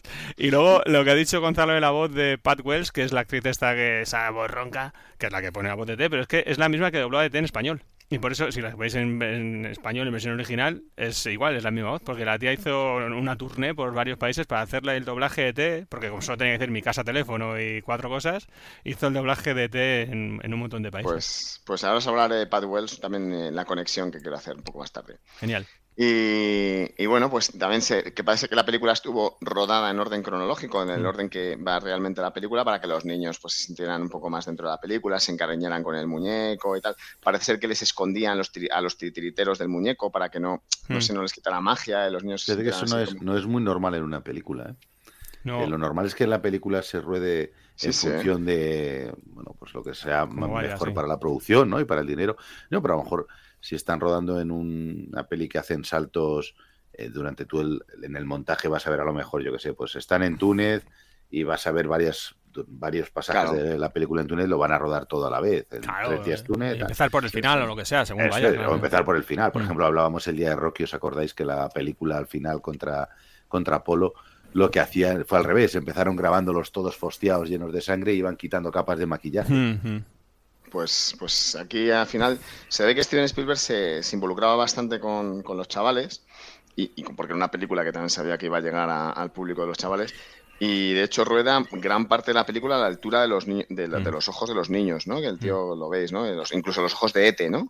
Pero- Me parece que un poco es más cercana, para que sea más cercana para ellos. Una cosa, Gonzalo, perdona. Es que esto que has dicho del orden cronológico está genial, tío. Que también es un poco manipulador por parte de Spielberg. Pero es que, por ejemplo, el hermano, el que hace hermano, no vio a ET, al muñeco de ET, hasta que no lo ve por primera vez en la pantalla. O sea, cuando lo Qué ve bueno. por primera vez y se asusta y tira la estantería, o sea, se lo habían guardado para que él no lo viese hasta ese momento. Además, lo dice él en la- en una propia entrevista. Y, por ejemplo, jugando un poco con todo esto, cuando al final Elliot se va a despedir de ET, como lo han grabado en orden cronológico tal y cual, le dijeron a Elliot, nunca más vas a ver a ET. Entonces, hostia, eso para causar más emoción. Entonces, la despedida final de Elliot es brutal, porque es que el niño, obviamente, o sea, es que ya no le voy a ver más, me despido de mi amigo de todo, o sea, ya ves tú, el más querido. Entonces, lo hicieron genial, por eso, por eso transmite tanto, tío, esta peli. Siempre dicen que es muy complicado trabajar con animales y con niños. Con niños, ya ves, tío. Entonces Sí, dice sí. que es- Spielberg, imagino que de esta manera se quitaba un poco esa complicación, o sea, la... Es un, es un poco muchísimo. manipulador también, ¿eh? O sea, ahí jugando con los niños, con la emoción de los niños. Pero bueno, es que le sale, o sea, la verdad es que rodar con Pero niños claro, es difícil, pero es que le sale aquí- genial, tío. Es buen director en realidad, ¿no? Joder, ya ves. Pues, pues sí, de hecho, mira, ¿os acordáis de la escena de los médicos, ¿no? Cuando Ete Mm. se pone malo y, y Elio se pone malo y tal. Pues los médicos que aparecen son reales. eh, y Steven Spielberg quiso ahí que, que todo aquello pareciera de verdad cuando controlan los, los instrumentos, etcétera y tal. les pone las vías y todo y contrataron a los médicos, o a todo un equipo médico de un hospital que estaba cercano para hacer toda la, toda la escena. Parece ser que también, hablando del rodaje, se terminó, que esto es muy raro también, cuatro días antes de lo esperado. O sea, fíjate, creo que duró 61 días en total el, el rodaje y acabaron cuatro días antes. Yo, siempre que hablamos de películas, siempre nos Mm. pasamos en presupuesto y en tiempo, ¿no? Sí. Pues esto lo acabó, lo acabó el tío antes. Ha- Habéis hablado antes de denuncias, etcétera, de Spielberg. Parece que también fue denunciado por una peli llamada, por, por plagio, ¿no? Una peli que se llama The Alien, de 1967, de un director indio, que no me sé su nombre. Y parece ser que Scorsese, que es amigo de Steven Spielberg, también llegó a asegurar diciendo que había, oye, Steven, se parece bastante, ¿no? Como que le dijo que... Como lo de Melvin que ha dicho Seto, ¿no? O sea, que será gente, no sé si sería verdad. Bueno, esto es como, como todo, ¿no? Al final es un tema muy general, no sé. El mundo Luego- muy grande. Se- Habéis hablado de Robert Zemeckis también, efectivamente, al principio, ¿os acordáis? Y él también tiene una pequeña presencia en esta película porque parece ser que la, la idea de disfrazar a Ete de peluche pues fue, fue suya. E incluso hay una escena que graba él, si yo no tengo mal entendido. Esa que sale T metido entre los muñecos, que es genial. Que dices, ¿a qué parpadea? ¿A qué parpadea? no va a parpadear, coño, es un muñeco. Pero esa escena y alguna más, por lo visto, así pequeñitas aportaciones, la grabó Robert Zemeckis, que era colega de Spielberg.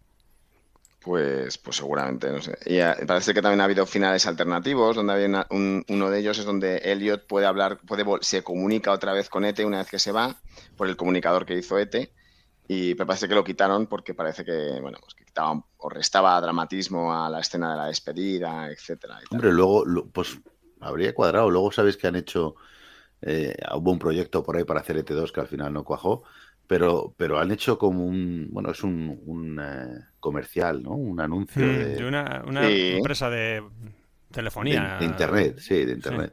Pero está genial, o sea, está Mm. genial. A mí me- me- son tres o cuatro minutos, Pero, hostia, se lo, se lo puse a, mi, a mis chavales, les dije, mirad, la segunda parte de ET.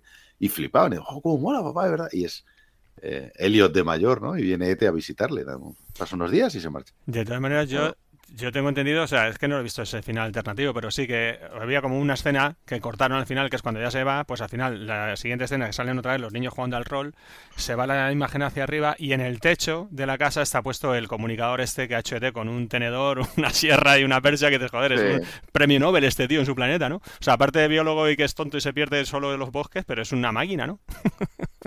No, no se pierde en el bosque, ¿eh? Bueno, se despista mirando las plantas. Huye, huye, huye. No, No, primero se despista, se despista, se va más lejos. se, se separa viendo plantas y cuando quiere darse cuenta, eh, han llegado los hombres del gobierno y, y entonces la nave tiene que huir, entonces él se camufla. Pero luego es un maquinón, es un Nobel hay, en su hay planeta ra- ese hay tío, ¿no? ratos, a mí lo que me flipa es que hay ratos en los que ET va a toda hostia moviéndose, por ejemplo en el bosque, y, otro- y otras veces va. Claro, normal, pues como R2D2. En la versión, en la versión esta de 2002 salen, le han metido esas imágenes de T corriendo, que corre así con las manos, que se ve un poco, sí, sí, sí. qué horror. No, no está, a ver, a ver, a mí esta versión no me parece tan horrible, ¿eh? O sea, mola más la antigua, No, pero la, no la recuerdo, sé que la he visto, Sí. pero no lo recuerdo. O sea, la- te- creo que la, la debí de borrar totalmente. sí, sí.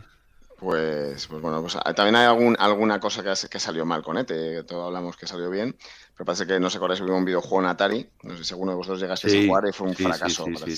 Yo, tenía el Atari, yo tenía el Atari. Pues parece que fue un fracaso. Yo no sé si es de estos videojuegos en los cuales, por sacarlos a toda prisa, eh, luego a partir de una plataforma era imposible pasárselo o cosas de estas, ¿no? Pero fue un, Hay un documental o algo también, ¿no? Sobre, fíjate, se ha hecho un documental sobre sí, lo- yo, juego, yo he ¿no? visto algo, yo he visto algo de eso también, no sé ahora mismo. no sé si hablaban de tres o cuatro millones de copias Sí. enterradas y el documental era porque habían estado como investigando a ver dónde ah, podían haber escondido estas copias y habían llegado a encontrar ciento y pico mil enterradas en un sitio. O sea, o sea, tú fíjate, que voy a hacer un documental, va, vamos a buscar esta, pues yo qué sé, en lugar de buscar el, el oro perdido de, De Moscú. El oro de qué Moscú. sé, pues te pones a buscar las copias perdidas de Atari. Yo qué sé.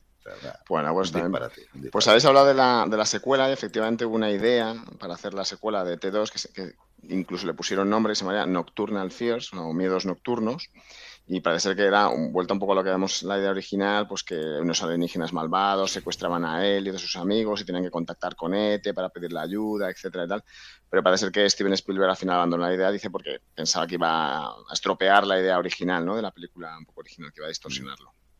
Así que, y lo que había prometido era hacer unas conexiones con otra película, ¿no? Y aquí unas conexiones que, he- bueno, pues a medida de lo que he ido buscando, pues he sacado conexiones con Star Wars, que al final pues, algo tiene que ver siempre, ¿no?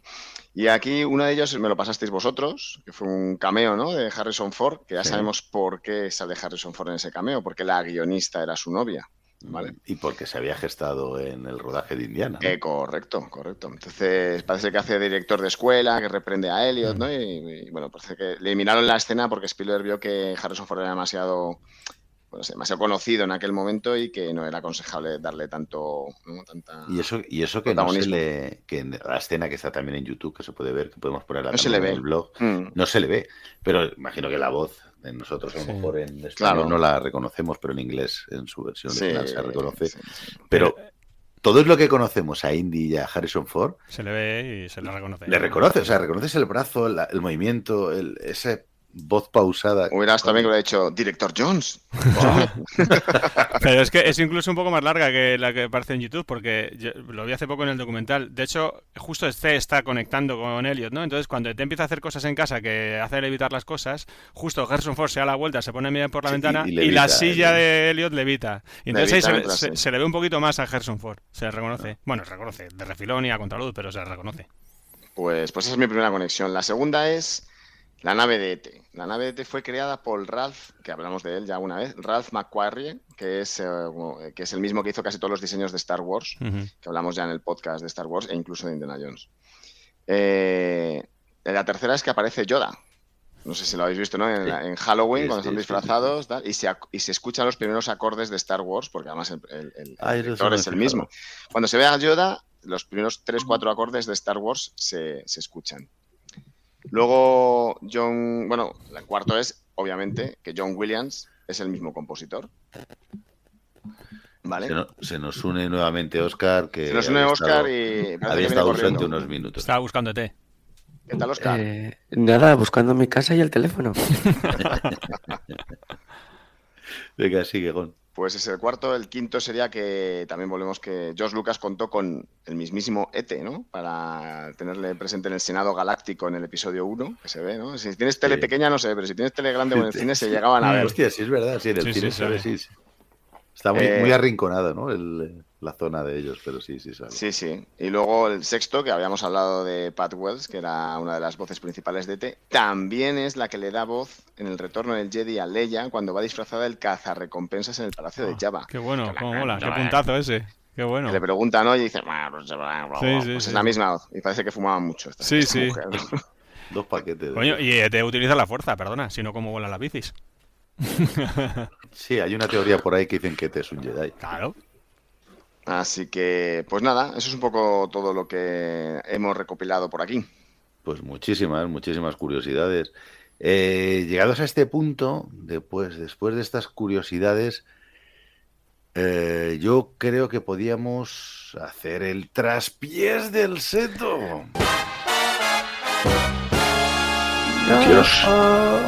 Menos mal que ha venido un hombre para hacer el no.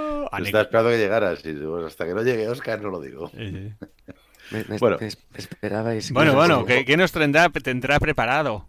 ¿Qué os El Dungeon preparado? Master. ¿Qué os tendré preparado? Bueno, pues eh, el concurso es el siguiente, vamos. a ver. Yo os voy a decir una serie de alienígenas. Alienígenas de película, por supuesto. Ah. Y vosotros me tenéis que decir si son alienígenas, efectivamente, es de una película, y me decís la película, a ver si la sabéis, o me los he inventado y jamás he hecho una película. ¿Vale? Uh, Por creo- ejemplo. Creo que vas a perder Seto hoy. Sí, ¿verdad? Creo que sí. Bueno, Tiene toda la pinta. Tiene- yo creo que, creo que este va a ser muy fácil porque creo que lo he hecho demasiado sencillito. Pero bueno, por ejemplo, este es el primero para ver cómo, cómo estáis de atentos. Hay un alienígena que tiene ácido en su sangre. por ahí. Alien. Como, como en el Parino no lo pusiste tan difícil, ¿no? Hoy- para calentar. como es una peli familiar y estamos en No Navidad. sé, no sé cómo atinar, joder. Oye, ¿no? No, bien, bien, bien. has adaptado. Venga, otro. Hay un alienígena que en sus piernas tiene como unos pelos, ¿vale? Así al final, con los cuales como que barren las calles, pero en realidad lo que está haciendo es dejando esporas. Mentira, eso te has inventado tú. Dejando esporas. Eso de alguna movida que has visto tú por ahí. Ha, visto pasar el camión de la basura y... Yo creo que eso es species. No, casi, no. piscis, piscis. No, no, no. No me suena. Me lo he inventado. me lo he inventado. inventado. Menos, menos mal. Sigo, sigo con los pelos. Un alienígena con pelos no solo en las piernas, sino por todo el cuerpo. Alf. ¿Vale? Que, que vive infiltrado. Joder, macho, no me dejas de Joder. Alf. Yo estaba enterado del Pichihuaca. Sí, sí, claro. Venga, otro. Uno que tiene tres ojos y se disfraza con un traje rojo para pasar desapercibido con la gente. Lo has inventado. Eso nada, eso ¿Lo he como una... inventado o no, o no conocéis la peli? Todos tenemos tres no ojos. Para ver, joder. El tema es el disfraz rojo. Nada, mentira. ¿Nada? No me suena. Oh, oh, oh. Es mentira. Nada, mentira. Mentira, es mentira. es mentira. Venga, uno así muy gordo con una trompa que toca el piano, azul. Hombre, Star Wars. Y de, y de, y de piano. peluche. ¿eh? Y de peluche, también lo teníamos. ¿no? A ver, otro. Uno con una especie de branquias, ¿vale? Sin ser branquias, porque no son debajo del agua. eh, que lanzaba como dardos. con las branquias. ¿eh? y las- Por las Haz- para- para- ¿para ¿Cómo ¿Pero hace el para sonido otra vez? ¿Hace el sonido otra vez? Es que es No hubiese sido por la eh. branquia. ¿No os ¿Cómo lo acordáis de este? Yo, yo por el sonido, ¿eh? No sé, ya estoy. Ahora sí, ahora ya me has pillado. Así que es un buen traspiés. No, no me suena a mí esto. A mí no me suena tampoco. Era Me inventado. suena, pero no. Era- Es inventado, es inventado. Pero, pero, Porque- haznos que- el sonido, haznos el sonido otra Me vez, encanta que a. David le suene. Sí, Haznos es el que sonido a mí otra me vez, suena por un, favor. un alienígena con branquias. ¿Qué ideas para tienes, Seto? Tendrías que ser guionista, colega. Sí. A ver, otro. Uno que es así como una especie de Blandy Blue, ¿vale? Que se pega a la gente, en plan como si fuera un parásito. Pues sí, eso es de una de dibujos animados que hay que se llama Los Sí, alienígenas del eh, espacio, monstruos contra alienígenas, Sí, monstruos contra alienígenas, sí, no, ¿no? es de dibujos no. Ah, pues entonces eh, En, en Men in Black. Mm. Venom.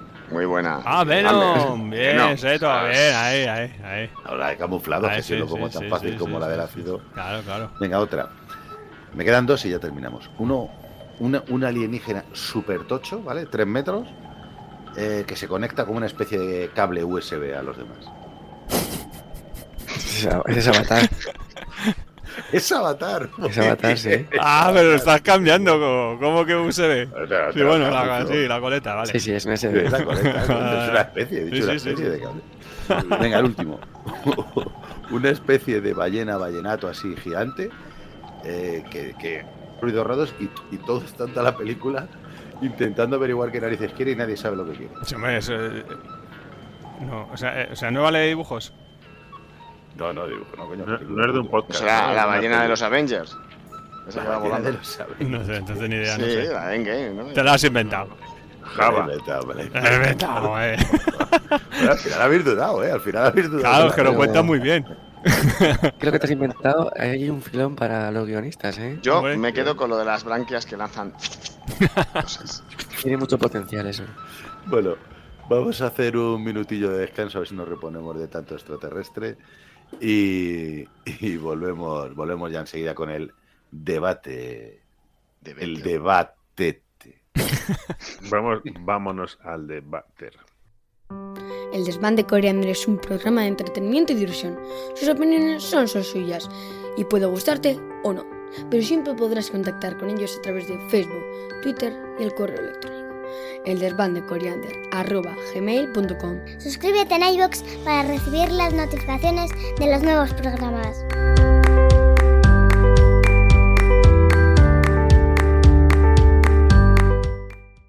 Bueno, ya que estamos, ya que estamos hablando de, de ET, que es muy mágica, muy bonita, muy divertida, ha, ha salido por ahí eh, que era como, como un gran éxito todo estas, este cóctel de sensaciones de John Williams. Entonces, joder, John Williams, eh, yo creo que es sería demasiado ambicioso hacer un programa de John Williams. Creo que jamás llegaríamos a poder hacer un programa de que pueda Juan hablar Guillermo. de, de- de todo lo que ha hecho Juan Guillermo.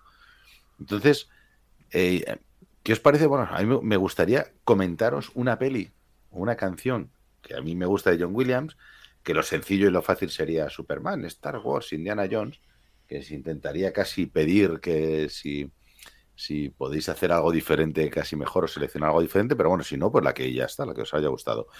A ver si me podéis decir alguna película que, perdón, alguna canción de John Williams, algún tema de John Williams que os haya eh, gustado más que otro. Pues a mí Star Wars, el Salón del Trono. La del Salón del Trono es la que más me gusta de todas.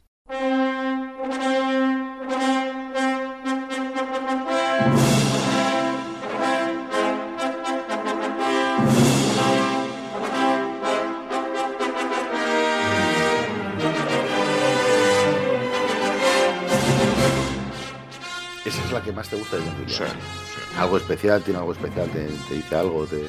Pues mira, se la puse hasta mi hermano en la boda, en la iglesia, soy de la iglesia. No te digo más. Porque la quería poner yo en la mía, se adelantó. Temazo, temazo, temazo.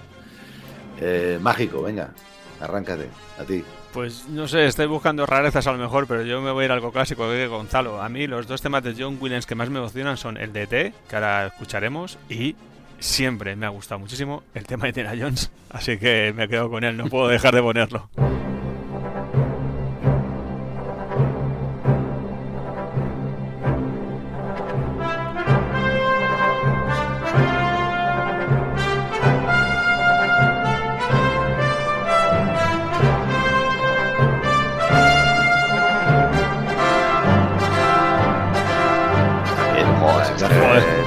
Tienes toda razón. Nos vamos de aventuras, nos vamos de aventuras. Nos vamos de aventuras. Oscar, venga, cuéntanos tu tema favorito de John Williams. Es que es algo imposible de, elegir. Y yo creo además que el impacto de Spielberg sin John Williams no sería posible. Porque es tan identificable. Por ejemplo, Tiburón, o la propia ET con la que estamos hoy, o Indiana Jones, o Superman, que es que eh, creo que es clave para lo que ha supuesto Spielberg el, Es clave, pero la tienes que elegir una. Yo, bueno, pues me quedo. mm, no voy a buscar rareza. Pero yo voy a decir la que cuando veía la película le daba al vídeo para atrás para volverla a escuchar.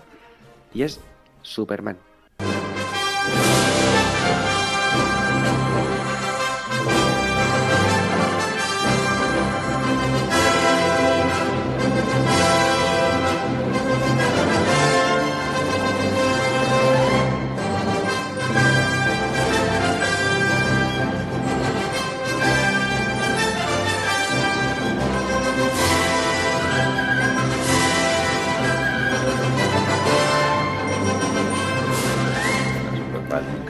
Te dan ganas de volar, ¿verdad? Parece que vuela, ¿eh? Parece que vuela. No, no, no.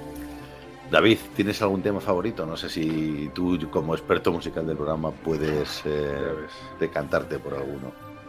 Pues es que yo, es que no me, es que no, ha, ha dicho Gonzalo el Salón del Trono y es que yo no me puedo separar de ese tema tampoco, lo siento mucho, pero es que no, Vais a, vais No. a coincidir los Nos dos. hemos en el hecho mismo? fuertes ahí.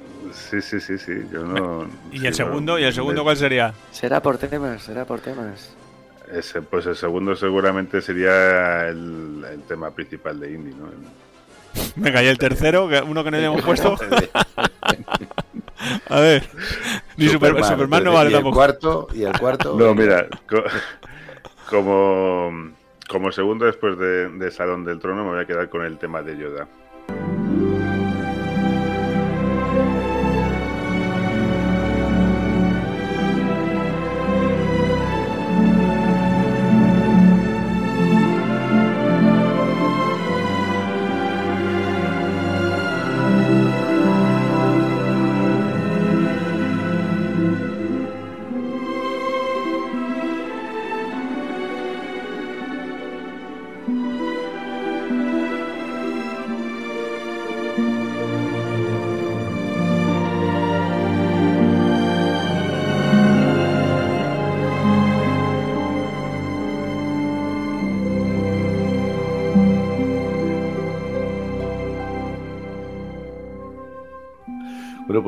Que ya os había pedido algo mm, diferente a lo típico y no me habéis hecho ni puñetero caso. Es que no yo sí he puede, seleccionado un, un poco. no, pues yo he seleccionado algo diferente y cuando lo escuches me vas a dar la razón. Oh. Mira, había seleccionado en un principio eh, eh, de la banda sonora de Solo en Casa, que también es de John Williams.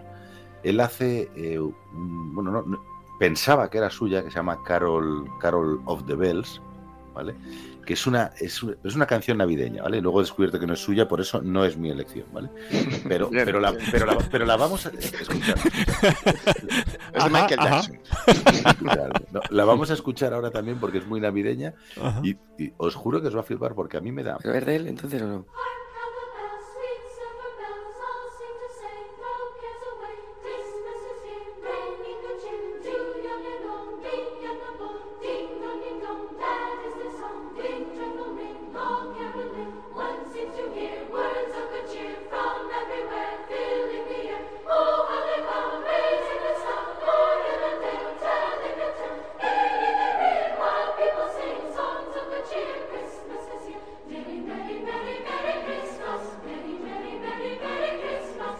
Es una mezcla entre miedo, pero con letra navideña. A mí me encanta, me flipa. Pero es no de John Pero bueno, no, ya, pero, pero me gustó mucho.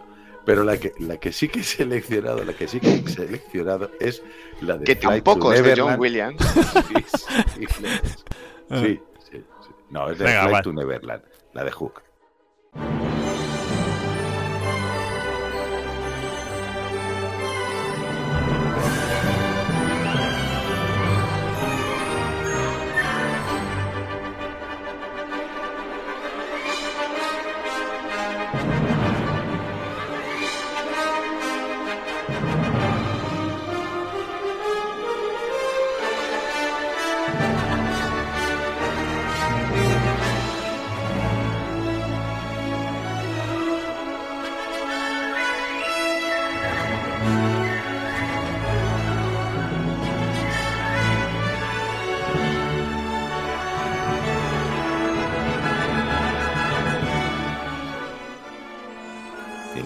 Tiene de todo, me flipa. Me gusta. Bueno, pues estas son nuestras selecciones musicales. Mm, Nos quedan dos secciones más. eh, una, la, la ya archiconocida música de David, que la vamos a dejar para el final eh, como plato fuerte. Y vamos a, a- ahora con Oscar. Oscar, que ya os he dicho que está un pelín enfermete, que está un poco ma- malucho. Eh, os voy a enseñar una foto, no sé si por Twitter, pero si no en el blog la voy a dejar, de cómo está grabando. O sea, creo que esto es una falta total y absoluta de profesionalidad. Va a ser sancionado por ello. Eh, seguramente le espera, le espera eh, un sitio en una corresponsalía en A ver, el Seto, próximo es programa que alucinante. O sea, Yo soy un privilegiado porque al final eh, escucho el debate en directo. Me, me joder, pongo claro que eres un privilegiado, cabrón. Estás grabando tirado en un sofá con una mantita como una abuela. Perdona, es un triclinio. Estoy. Yo aquí cada vez, que, cada vez que tengo que grabar tengo que montar un pifostio de, de cámara, cables y tú tirado ahí tan tranquilo. O sea, en la próxima te vas a enterar. Te vamos Yo a te voy a decir mandar la, palabra clave: inalámbrico. Mm. Va a ser Inalámbrico. eso. Va a ser eso. Va a ser eso. Bueno, eh, ya que estoy contigo y estás tan cómodo, ¿vale? Eh, muy a mi pesar, porque no me apetece en absoluto esto de hablar contigo en estas condiciones, pero muy a mi pesar, por favor, eh, cuéntanos este, este, de, este debate o este. eh, de- sí, este debate absurdo que decía Manolo de que si no nos iba, de que no nos gustaba ET o cómo era o que no te Eh, gustaba. A ver, yo ¿cómo es sé que las cosas que vengo a decir aquí en el desván no, no van a sentir bien, no, no, no sientan bien, porque nadie se atreve a decir que ET es un, un mojoncete. O sea, ET, para que toda la gente lo ¿El sepa. personaje o la película? Para el, el 99% de la gente es una gran película, Sí. entrañable, preciosa, buenísima, pero para ti es una mierda. Bueno, yo Mm. tengo que decir que aquí El también apoyo un poco aquí a Nombre. O sea, a mí me aburre ET. a mí ET ya, a mí en Me su momento me aburrete. gustó, pero a mí ahora mismo cuando la veo me parece ya Lo que truñete. pasa es que nadie se atreve a decir pues, que ET aburre y que, que bueno, que ET no, no, no es quien nos han dicho que es, ni muchísimo menos. Y yo hoy vengo aquí a desembacar a ET. Que, Bueno, pues eh, si os parece, vamos a hacer. eh, Tú desenmascara a ET, pero yo voy a poner en tu equipo a Gonzalo. Y, y, por favor, David Mágico, eh, espero que con argumentos podáis debatir eh, airadamente contra esta falacia. Por favor, a ver. eh, Bueno, veo que sí, el moderador Argumentoso, ¿no? Pero voy a intentar ser imparcial. Voy a intentar ser imparcial. Yo, Bueno, yo- pues, eh, yo- perdona, Oscar, un par de datos objetivos. ET, la tercera película, la, terce- la mejor tercera película según el American Film Institute de ciencia ficción de todos los tiempos, por debajo de 2001 y Star Wars Episodio 4, y la vigésimo cuarto mejor película de la historia. Pero aparte de esos datos esos, eso eh, claro, claro, para mí es Pero eso. emoción pura y el que ve ET y no se emociona, algo le falla. Bueno, pero me- yo me emociono pero- viendo películas como Padre no más que uno. O sea, entonces Claro, no- vamos a ver, vamos a ver, vamos a ver. Antes de que empecéis no, a daros hostias no, gratuitas, que os estáis ya hablando así, Claro, Sí, por sí, favor. sí, vamos a decir. por favor, Claro, Oscar, por favor. plante- plantea, plantea tu idea. Mm, mm, Yo creo que eh, esta cuestión de em- emocionar le debe muchísimo Steven Spielberg a John Williams. Porque lo que nos emociona es cuando sale ahí la música a tope de John Williams. Totalmente. Porque la relación en realidad entre ET y Elliot, o sea, ¿por qué tienen ese apego tan fuerte el uno y el otro? No, si al final para Elliot ET es su mascota. Y, y, y ET, mm, para- eh, no, no, no, no entiendo la relación. Entonces, a nuestros contrincantes lo que les quiero plantear es la siguiente pregunta. ¿Por qué estos dos, ET y Elliot, tienen un vínculo tan fuerte y tan estrecho? Porque mi teoría es que ET manipula mentalmente a Elliot. Yo Eh, creo que no no. sé si mentalmente, pero manipularle algo de manipular. No, no sé si manipular, pero están conectados. De, de hecho, sé. cuando se está muriendo ET, al final rompe la conexión y por eso Elliot se salva y ET muere, aunque luego vuelve a vivir, ¿no? O sea, Claro, ET muere o resucita, o, o no muerto. Eh, Hay, hay muchas cosas ahí que no, no se explican. Yo recuerdo cuando vi la película que tenía una edad, no sé si parecida, bueno, pero muy aproximada a la que tenía Elliot, y veía ET y decía, yo quiero un ET para mí. Yo- Claro, si- una si, tuviera un ET en mi casa, sí, pero no, era una mascota, no es una mascota bueno, alienígena. hostia, ¿se puede, decir, ¿se inteligente. puede decir que también te ha manipulado a ti? ET? Es- Spielberg. Spielberg nos ha manipulado a todos. Ahí voy yo, Ojo, que a ver si va a tener razón, Oscar. No, ahí voy no. yo, porque en realidad estas películas de los años 80 es cuando se produce pues eh, un arma muy sofisticada por parte del colonialismo estadounidense que es atrapar nuestras mentes a partir de su cinematografía. Ahí, ahí lo dejo. Ahí es No, donde quieres ir, de desarrollalo, hecho. No, no- no lo dejes, desarrollalo. De hecho, me parece muy interesante porque al final ET creo que es la primera película donde se intenta captar a un público juvenil que puede ir con los padres. Porque ¿quién no fue familiarmente a ver ET? O sea, era una película infantil que fue tan espectacular que captó la atención de todo el mundo. Pero es que el, el público de los 80 que, joder, que está empezando a ver cine de este nivel, lo que os decía un poco al principio, de este nivel, de realización, de planteamiento, de efectos especiales, de historia, de música, de todo, o sea, obra total. Entonces era una película para niños, pero es que los padres también flipaban. O sea, es que los padres que veían en la tele, o sea, los Y padres se emocionaban. y se emocionaban, claro, claro. Ah, no sé si a vosotros os pasa que me voy emocionando cada vez que cumplo años más con las películas. Yo antes no, Claro. no solía emocionarme tanto, pero ahora soy más de, de la Yo creo, yo creo que este tipo de películas nos emociona más, eh, David, desde que tenemos hijos. Bueno, pero ¿qué os emociona de la película? No, para mí es el recuerdo, o sea, es, te, te puede emocionar en el contexto en el que la viste, ahora la ves, la ves con tus hijos, tal. yo eso lo entiendo. Pero a mí me parece que es una película que si la viera ahora por primera vez me parecería un truñete. Lo siento mucho. Un Pues truñete yo- como yo el propio no. T, ¿no? Claro. No, yo, yo creo Es que que no. ET, eh, es que ET, es que no parece, es que tú, tú ves Eh, ese ET ahora. O sea, tú- míralo, por Dios. Mis Tengo hijos, un la ET en la visto, mano, eh, cuidado, cuidado lo que mis decís. hijos la han visto por primera vez hace poco y les ha gustado. Claro, y le pones, y le pones Vengadores al lado y te dicen, vamos a ver otra vez ET. Hombre, por supuesto. Pues no, le mola seguramente prefieran ver la ven contigo y están contigo. Pero... Pues yo he visto ET dos veces para preparar el programa de hoy, dos veces, y las dos he flipado. Pero claro, obviamente desde mi subjetividad, la que tenemos todo. No sé. Eh, bueno, mm, a mí algo interesante es plantear qué hace ET en la Tierra. Porque al final ET, pues viene una misión tripulada, es un ser de otro planeta, y bueno, yo creo que ET, pues debe ser dentro de su sociedad un científico, porque parece que viene a la Tierra. No, es que en su tierra la llaman Donete. Por eso es de chocolate, ET.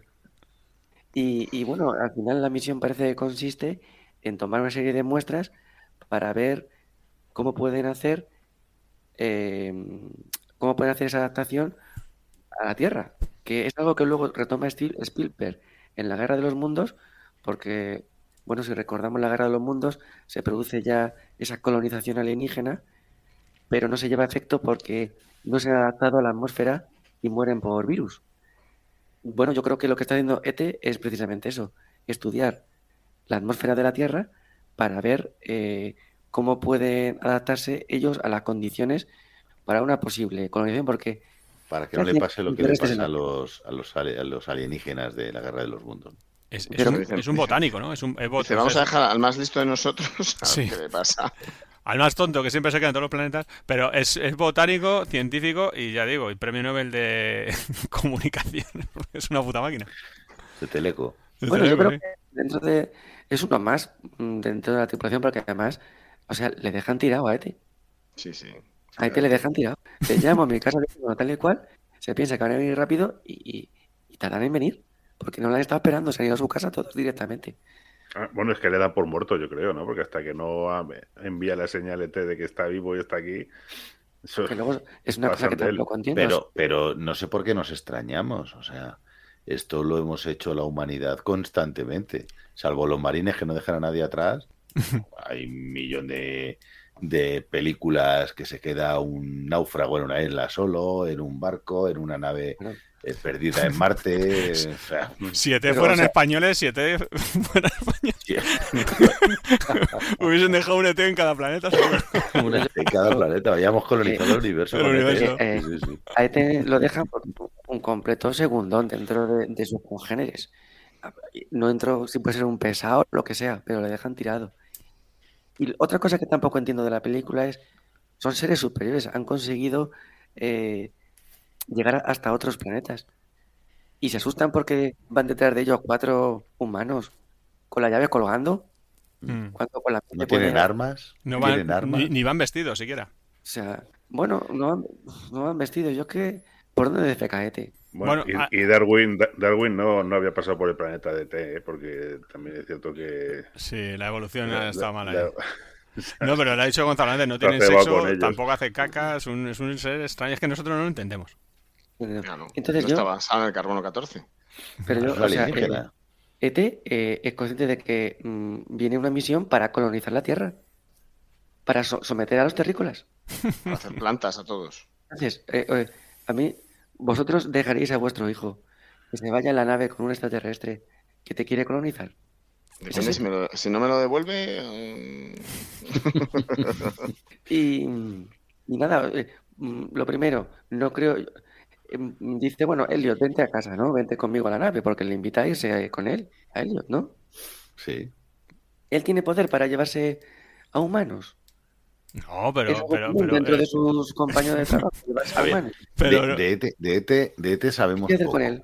¿vale? De lo que es ET y su raza sabemos poco, porque al final eh, lo poco que nos enseña Spielberg es que, que puede curar con esa luz que tiene en el dedo, que es a veces un, un- un ingeniero en telecomunicaciones brutal, pero a la vez es muy tonto que no se da cuenta que el hermano lleva un cuchillo falso en la cabeza y le dice, Mm, mm. y el otro ahí, que no, que no, que es de mentira, que es de Mm. Bueno, porque él Que- dirá, es que, es que en mi país, o sea, dirá, en mi tierra nadie se, nadie se pone eso en la sí, cabeza claro. como gilipollas. ¿Sabes? Tonto, claro. Que luego tiene alguna conexión, eh, eh, no sé si botánico, ¿no? Pero tiene alguna conexión con las plantas. Sí, cuando él está sí. muriendo se apagan y cuando está vivo pues florece. es lo que ¿no? está haciendo la Tierra, están cogiendo plantas. Si lo que está cogiendo es una, una- un, Sí, pero, un pero pino ya pequeño. aparte, aparte que las esté cogiendo, él tiene una conexión con las plantas. Sí, sí, es medio, es medio planta, ¿eh? no es broma. El hombre, ¿no? Tiene algo como hemos dicho antes. No, además tiene un poco la estructura de una planta, porque es poca movilidad, aunque al principio salga corriendo a la velocidad del rayo, es tiene poca movilidad, un cuello largo que podría ser el tallo y luego pues un poco el, la almendra que podría ser el fruto. El, perisco- el periscopio. El Luego yo, hay otra cosa que no El entiendas. capullo. Los que defendéis esta película, entre comillas, la película. Joder. Madre mía. Sí, sí. Mira, vamos a hacer una cosa, vamos a hacer una cosa, ya que, ya que le- tienes, tienes ganas de arrearle, que yo creo que tienes ganas de arrearle, vamos a, voy a ir preguntando en, en campos. Mira, por ejemplo, efectos especiales, eh, mágico, pero muy corto, ¿vale? Que si no se nos vamos a ir a dos horas de programa. Vamos, no, perdona, quería decir a cinco. Eh, efectos especiales. ¿Qué te parecen los efectos especiales de eh, ET? 10. Pero para su Diez. momento. Claro. Claro, ten en cuenta que no, no han hecho absolutamente nada por ordenador. Y, por ejemplo, Gonzalo, que tú lo, lo- lo quieres así batallar, En, en su momento, pues sí, a lo mejor un 8, un 9. Sí. Pero es que pero ahora, ahora yo- crees que canta mucho, ha envejecido Yo es mal. que lo que he dicho que es que ahora, en este momento, viendo la película, pues bueno, pues si no me, si no la hubiera visto hace 40 años, pues no me parecería, me parece un truño. Es lo que te quiero decir, que es una película que para mí ha envejecido, no es que haya envejecido, sino que, Que me, no gusta por lo, me gusta por lo que me recuerda, pero reconozco que es una película que, pff, que ni fu ni fa ahora mismo. Hay mil millones de películas extraterrestres y ver un niño que habla medio autista, que habla con un hombre planta, que no pasa nada en la película más que se pone enfermo y se ponen a llorar, pues hombre, no, tampoco- es que, es que no es así. Yo es que no la veo así, claro, la veo diferente. Es que no es así, es una película de, joder, sentimientos. De, de hecho, si lo ves de otra forma, en un, en un significado más profundo, es el propio Elliot abandonando su propia infancia, ¿no? O sea, es. eh, o sea, es, el propio Spielberg, ¿no? Bueno, el propio Spielberg, claro, a través del personaje Elliot, que es un... pro- eh, Elliot encuentra en, en ET su propio alter ego. Entonces tiene ahí una conexión. No es que vea lo mismo, es que siente lo mismo, además lo dice en la película. Entonces, eh, no sé, es una película mucho más profunda que un hombre planta De que no pasa nada. De hecho, en ese, ¿qué final? Que- en ese final alternativo que nos has contado tú, Gonzalo, eh, eh, no, no alternativo a lo que, que nos decía Mágico, que luego en el techo se veía eso, él vuelve a jugar al rol, pero con una gran diferencia de antes a después del paso de ET. Y es que al principio él, es, él intenta jugar, que está jugando el hermano con sus amigos. Sí. No le dejan, no le dejan porque es un pringadillo, porque es un chaval... Es que eres un rollo, es que no sabes tirar y siempre te matan, tío. Es que eres... eh, Sí, luego es Vale, uno más. Y, y sin embargo, no- es uno más, es, es el que hace la aventura, ¿no? En ese final alternativo, creo que era. Y es, es como con mucha más fuerza. O sea, él saca su personalidad, saca su, su valentía, ¿no? Entonces, como dice Mágico, yo sí que la veo un poco más profunda que, que una película de. Pues yo lo comparo con Stranger Things ahora y me mola mil veces más Stranger Things que ET. Pues que si no hubiese habido ET, no hubiese habido Stranger Things. Bueno, pero si no estoy diciendo eso, simplemente estoy diciendo que viéndolo ahora, ojos de ahora, pues no me. Pues, pues, hay películas que yo veo. A mí, por ejemplo, Superman es una película que me encanta y la veo ahora y, y no, pues envejece mal en, en comparación con otras películas de superhéroes de ahora. Ahora, pero me gusta mucho más que ET. O sea, a mí me ponen ET en la tele y cambio de canal. Pues eso. Venga, eh, Yo tengo una siguiente. pregunta Vale. desde hace un rato. Ah, venga, Oscar, Y perdona. entonces, eh, este consigue la forma de contactar con, sus, con su planeta. Y se va con Elliot a un pinar. Él está esperando a que vengan de un momento a otro. Y Elliot se queda plácidamente dormido en una noche que es fría, porque ahí en el monte siempre hace frío. Y yo nunca he sabido por qué ET acaba en el vertedero. Sí, ¿Qué- por qué se va? En el vertedero no acaba tumbado ahí. Pero no es un vertedero, es un el río. propio, el propio río del, del bosque en el que están. No es un Sí, vertedero. pero ¿por qué acaba ahí? ¿Por qué me acaba ahí? Pues para allá. las aguas, las aguas fecales de como hay así como una tubería muy grande, Sí, pero es el mismo pero bosque. por el río o ¿y por qué enferma este? Pero, o sea, ¿y qué? vale, ¿y qué? Y todo eso, vale, ¿y qué? Sí, que hay cosas que no se explican. ¿Qué más da? Pero lo que quiero decir es que eh, yo no veo un vínculo emocional entre Ete y Elliot porque E- a Ete lo que le interesa es conquistar la Tierra. Es que eso queda en el pinar. Y para Ete Lo que también. pasa en el pinar se queda en el Se pinar. queda en el pinar, o sea. ¿Qué va a hacer eh, eh, Elliot en la nave? Hombre, Yo creo que aparte de todas estas cuestiones, eh, es una película que cinematográficamente hablando, es, es que, vamos, yo la, la- la veo ahora y veo películas de aquel entonces y está a años luz de, de películas del 82, pero es que la ves hoy en día y, y está también a años luz de muchas películas actuales y hoy en día la ves y en cuestión de guion, de reparto, bueno, en cinematografía en general, no ves nada que te choque, que te diga, uff, mira, claro, es que es del 82, claro. Es, vamos, Ni Es el, ni el muñeco. Ni el muñeco siquiera, Bueno, exactamente. el muñeco. El muñeco está. Mola más el muñeco. De hecho, No. le hicieron un ET con CG y dijeron, no, vamos a dejar el antiguo que mola más. No, es, original, es original.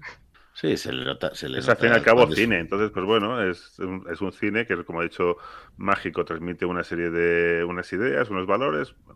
En- entrar en el detalle de ver por qué la máquina solo se movía cuando se movía el aire con la rama, que eso también es una cosa Hmm. que dices. Pero bueno, hay, hay muchos detalles que, bueno, pero que no, que no creo que haya Bueno, que yo- analizarlos, ¿no? La idea que defiendo con, con esta crítica de, de ET como un ser colonizador es que eh, eh, como no existe entonces el vínculo efectivo entre, porque si ET es capaz de mm, mentalmente es muy superior, porque es que puede hacer volar las cosas. Porque le veo que ET somete a Elliot, a un niño. Bueno, y le hace. Y le hace, y le Ete hace- somete. Y le hace Somete. hacer perrerías. Ojo, que luego en el. En el. eh, cuando está en el colegio, él bebe y no sé por qué. Bueno, el otro con esta conexión. Bueno, ahí voy a tiene- terminar yo mi sección con, con- con la sección del amor. Que por cierto, en esto de eh, irnos ambientando en la cultura americana, el comienzo de ET es muy curioso, ¿no? Porque juegan al rol, piden pizzas. eh, bueno, es ya como un poco el ambientillo este en el que nos van, bueno, haciendo rituales. Taladrando. Y, y taladrando totalmente. Y bueno, por, por hacer un rinconcito a la sección del amor, como bien ha dicho Seto, pues hay un beso en la película, ¿no? Sí. Y, y bueno, Un beso homenaje. un beso homenaje. Porque bueno, eh, hemos hablado en otros programas como eh, el cine es una eh, bueno, pues una forma también de, de enseñar modos, comportamientos amorosos y también el propio beso. De hecho, Elliot da el beso que imita a John Wayne en la película eh, Un hombre tranquilo, creo que es con Maureen O'Hara. Mm. Es curioso, ¿no? Porque ¿Qué es lo que está viendo Ete? no? mira a él, que ella además parece mayor que Elliot. Y al final, el, el beso como muy... eh, bueno, que Elliot está bebido. ¿No? Bueno, en realidad no. Está bebido El que ET. está, el que está bebido es ET, lo que pasa es que tiene Bueno, esa pero- conexión de sentimientos, ¿no? Que... Él está borracho. Es como que al final, dentro del cortejo amoroso, es clave eh, el alcohol para ligar y para bailar. Entre menores, ¿no? Escucha, menos mal que era en los 80 y no ahora, porque entonces en vez de estar viendo la tele estaría viendo internet y podría estar viendo cualquier página en la cual, en vez de un beso casto, pues podría estar haciendo, acabar haciendo Elliot en el colegio o cualquier guarrería. Porque estaba viendo una este- peli de John Wayne, que si está viendo otra cosa, ¿qué hace Elliot en el este debate, Yo siempre lo he pensado yendo eso, este digo, pues está, porque estaba viendo a John Wayne, si no. Parece que está viendo Bueno, ojete.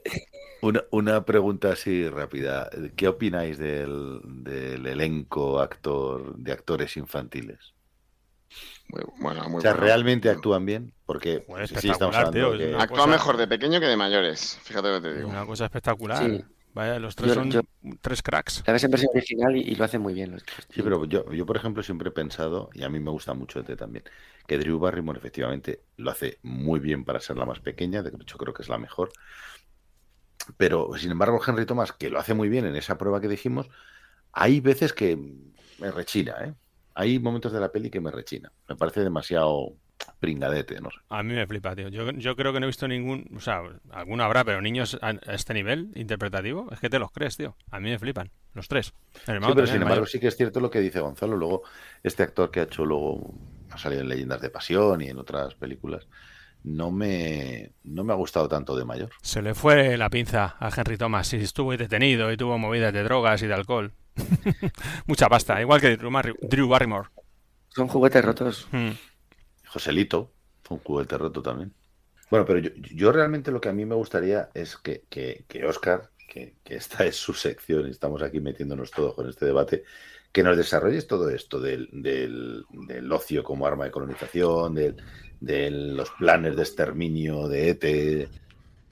Mm, Bueno, eh, es que los años 80 cinematográficamente me parecen muy interesantes y lo hablábamos un poco antes, ¿no? En el debate de cómo eh, hemos ido un poco tragando, pues, y habituándonos a- al modo de vida, perdón, americano. Y todo gracias a las películas, ¿no? Pues lo que se nos vende es la, la libertad. eh, bueno, recuerdo, por ejemplo, que los años 80 terminan con la caída del muro de Berlín y la extinción de la antigua Unión Soviética. Es decir, que después de la Segunda Guerra Mundial, que hay dos potencias que, se, que luchan por la preeminencia del mundo, un bloque desaparece y queda otro. Y en esa conquista yo creo que no solamente tiene que ver eh, hechos políticos o militares, sino que Estados Unidos juega también con las herramientas culturales, como puede ser la del cine. Y como en muchos países, a través de la introducción de su cine, ha convencido a, la población por ese tipo de cosas, ¿no? Y tiene que ver mucho con, con el ocio, con el entretenimiento, como, bueno, pues, como un signo de libertad. Tienes ocio porque no tienes que estar todo el día trabajando, no tienes que estar todo el día pegado al campo. Pero me parece que curioso porque el, el entretenimiento que surge un poco con las películas de los años 80 o con este tipo de cine es como un, un entretenimiento muy pasivo. Pero, por ejemplo, eh, con el mundo del fútbol está ocurriendo algo similar, ¿no? Si se empiezan a oír voces de cómo ya a las nuevas generaciones les resulta cansado ver un partido de 90 minutos, dos partes de 45, como que les cuesta seguir un poco el relato del partido. Y ya se empiezan a oír voces de cambios reglamentarios, eh, juegos más cortos, y está todo como muy pensado, creo yo, para un entretenimiento al modo americano, como la Super Bowl o eh, yo voy a un estadio, me siento y pasa como todo a mi alrededor. Yo consumo el entretenimiento de manera pasiva. Y creo que en ese sentido los 80, a partir del cine, pues es algo bastante llamativo, pues porque mm, por eso yo creo que no pudo lo- el videoclub con ello, porque ha seguido el cine, ha seguido el videoclub, ahora ha seguido, por ejemplo, el, el streamer. Entonces me parece que ha sido como muy sofisticado Estados Unidos para convencernos de que la libertad consiste, por ejemplo, en este tipo de cosas, en, en libertad para comprar, para consumir. Y me parece que mm, es muy interesante ET, por lo que hablamos antes, es como la, la clave de extiendo el cine para que lo vean a la, a la vez los hijos con los padres. Porque hasta entonces no se me ocurren películas familiares de este tipo, ¿no? Y yo sí que noto que con el paso del tiempo como que la narrativa de las películas cada vez es eh, menos compleja. No sé. Mucho menos compleja. De hecho, las películas familiares de hoy día son bastante, bastante infantiles. Bueno, esa es súper infantil, pero bueno, claro, también era otro público. Eh, Yo, yo- de todas maneras, eh, eh, otro dato objetivo así, eh, la película, el Oscar a la mejor película en 82 no la ganó ET, la ganó Gandhi. Y Richard Attenborough, que era el director de Gandhi, terminó diciendo, bueno, la he ganado yo porque la he ganado yo, pero la mejor película del año es ET, el propio director de Gandhi. Y en Cannes, cuando se presentó ET, después de la presentación que fue fuera de- de- del festival, fuera de concurso, la gente flipó, se levantó, la crítica especializada al momento estuvieron 20 minutos seguidos aplaudiendo de ovación en el cine. O sea que es que fue un pelotazo brutal. Sí, yo creo que cine de los 80 me parece como más interesante que el actual. No sé si también tendrá que ver con ese vínculo afectivo que uno tiene a sus tiempos de niñez y de juventud, pero bueno, yo, yo reconozco que yo he llorado con ET. ¿Quién no ha llorado con ET, la verdad? Pero sí que viéndola ya un poco, pues con el paso del tiempo, sí que veo como ese plan diabólico, ¿no? O sea, ¿qué pinta Ete? ¿Qué, qué es? ¿Un naturalista que viene a la Tierra a ver cómo son los pinos? Viene, Bueno, viene- o sea, viene a la colonización y al sometimiento de la raza humana. Entonces hemos mandado también cosas a Marte a investigar. Pero tú de dónde No, sacas pues, eso del sometimiento, no, hombre. viene a investigar, claro. Pero, o sea, ¿y, y para qué vienen entonces? Bueno, una expedición científica, joder. ¿Para qué? Yo qué sé, para estudiar otros planetas, ¿no? Como Claro, dices, Seto, de igual que tú estudias Marte, yo qué sé. Claro, ¿para qué estudio Marte? Yo qué sé, pues. Lo primero, estudio Marte, que Pa- a saber cómo estudiar Marte, qué bueno. ah, ah, pero- Bueno, eso, eso ya no Qué mal lo de tienen, nosotros, qué, ma- pero- qué mal tienen el planeta allí, ¿eh? Pero quiero decir Ni calle ni nada tienen. Bueno, eh, desafío total va de esto. Al final, colonizamos Marte. Estamos estudiando Marte para ver si podemos viajar en el espacio y vivir en otro planeta. Sí, sí. Por si acaso, buscando Tierra. recursos, buscando recursos, eso es. Claro, o sea, pues para coger agua de Marte, para coger, eh, yo qué sé, eh, recursos, recursos. Y si Mm. hay marcianos, ¿no van a dar sus recursos? ¿O tendremos que entrar en conflicto con los marcianos? O sea, que al final eran malos. O sea, ET es malo, Claro. entonces. Claro. Malos. No, no, y, y luego encima quiere secuestrar a un niño. No, no lo quiere secuestrar. No vaya por ahí, no lo quiere secuestrar. Tiene un vínculo entre los dos, se quieren tanto que al final el niño. Eh, ET le dice, vente conmigo. ET le- y Víctor, eh, o sea, Víctor. y, Elliot, y Elliot le dice, Víctor. quédate tú. Y al final, como no puede. es, Víctor, es mi hijo. es tu hijo. Y entonces al final, como no puede ninguno, dice, ouch, y se despiden porque se, Claro. les duele separarse. Pero no se lo quiere llevar, joder. pero es que ET es un adulto. No, no, coger, no, ahora, se pues supone es que es un científico. niño. ET. Es un científico, es un pero yo que sabe. Pero No, es un adulto. ¿cómo puede No. separar a ese niño? de Porque su se madre, por quiere, que no le quiere separar. Por cierto, a mí me mola mucho en el final, tío, cuando ven la nave que flipan. O sea, es, es como Dios. O sea, cuando llega Peter Coyote y la madre y los niños, los colegas de la bici, de repente ven una nave y dicen, bueno, y los, pro- todos, los, todos los humanos cuando ven la nave dicen, hostias. Y me recuerda mogollón a la peli, no sé si recordáis Apocalipto de, de Mel Gibson, que a mí me flipa esa peli, macho. Recordáis que es una persecución que van persiguiendo al chaval y al final, Sí. tío, cuando llegan a la playa, que van una, unos de una tribu persiguiendo a otros, no sé qué, de repente ven un galeón español. ¡Oh! ¡Hostia! Y se quedan todos como cuando ven estos la nave T, porque claro, para un, una- o sea, un no, uno- ¿cómo se dice? Barco, ¿no? Sí, pero, claro, pero para esas esas civilizaciones subdesarrolladas de repente ver un galeón, o sea, es una nave espacial que se quedan todos bloqueados. De hecho, la Porque es español, ¿no? porque es español, por supuesto. No, pero aparte final- la persecución termina ahí porque ya no saben qué hacer. Es como, hostias, nos acaba, o sea, nos acaba de llegar gente de otro planeta. Y, me- y el otro día viendo el me en, en acordaba de él. Apoc- en Apocalipto, cuando ven los barcos españoles, que dicen, bueno, pues acá ahora estos nos van a matar, Mm. porque los malos somos los españoles. Pues aquí ocurre igual, el malo es la nave, ST, No, pero que se va y hace un arco iris, tío. eso sí. Fija- hay, que fijarse en además- los, hay que fijarse en los detalles bonitos, tío. Yo, yo Bueno, creo que Spielberg es muchas cosas, pero precisamente profundo no, no es que sea muy profundo. De hecho, siempre se le ha criticado, ¿no? Que el, su cine no es, bueno, es, es mero entretenimiento y en definitiva al final yo creo que todas estas cuestiones que busca Nombre a lo mejor no, no, es, es- A ver, a buscar, ET buscar y rascar demasiado. Yo creo que a ET no le A puede ver, que si no me tampoco sin sección, una... David, ¿qué hago? Forzar, si no, no tengo sección. No, no, No, no. no, no, no, no, no está A forzado. Pero a yo creo, yo creo que ET, ET no es una no es una película tan profunda como dice Mágico, aunque sí que tiene cierta profundidad. Pero al final es lo que dice David, o sea, al final es entretenimiento. Busca el suspense al principio, luego busca que, que te quieras eh, simpatizar o empatizar con ese chaval y ese extraterrestre que son muy majos, unas risas, porque te echas unas risas durante la película. Pues ya ves, el humor mola un montón, ¿eh? Y al- Es y que al Spielberg- final, Spielberg es un sí, cachondo, sí. tío. Y al final, bueno, pues ese- esas persecuciones con las bicis, que joder, macho, que es que son... eh, yo, yo no sé si recordáis las bicis que teníamos en aquella época, que eran todas de ese estilo, como las Mm, BMX. Mm. Yo tenía una Torrot colorado que me flipaba, esa- tío, ese me ¿eh? flipaba. Pero, eh, en los 80 había circuitos de BMX por los Es que después de, esta, después de estas, de estas eh, series de bicis, venían los bicivoladores, venía a ver a Claro. Azul, cosas así. Y es que todos los chavales de nuestra época estamos deseando coger una bici de mierda, porque eran unas bicis A ver si volaba. bueno, no sé si volaba, pero, pero vivir aventuras con la bici, o sea, vivir aventuras. El otro día eh, eh, hablaba mi hermano, que ya hemos hablado antes de él, Mm. con mis hijos y le contaba, pues tú fíjate, pues recuerdo una vez de pequeño que nos metimos en una alcantarilla y fuimos andando por, la, por dentro de la alcantarilla. Sí. Sí, me fui andando con mi hermano, los dos con las linternas ahí, por las alcantarillas. Y Porque no, a- porque no a habías leído. IT todavía en aquel momento. No, claro. no, pues éramos súper canijos, yo qué sé. Pero claro, mi, mi hijo me mira, hostia, papá, has hecho eso, o sea. es- es- y, y es cierto que ahora somos más sobreprotectores, pero era la aventura, la aventura, pues eso, E- ET es aventura. O sea, ET es, le, le ocultaban a sus padres que tienen un extraterrestre en su casa, pero le jugaban con él, le disfrazaba, a la niña le disfraza, él se lo Una lleva mascota, de mascota, mascota. se van de Halloween por ahí. claro. O sea, Escucha, y, y a mí me hace muchísima gracia cuando se pone tela bata, tío, porque se la pone él solo. y cuando se pone borracho se cae y me parto el culo. O sea, que tiene un montón de puntos de humor buenísimos, porque eh, Spielberg el humor lo utiliza súper bien.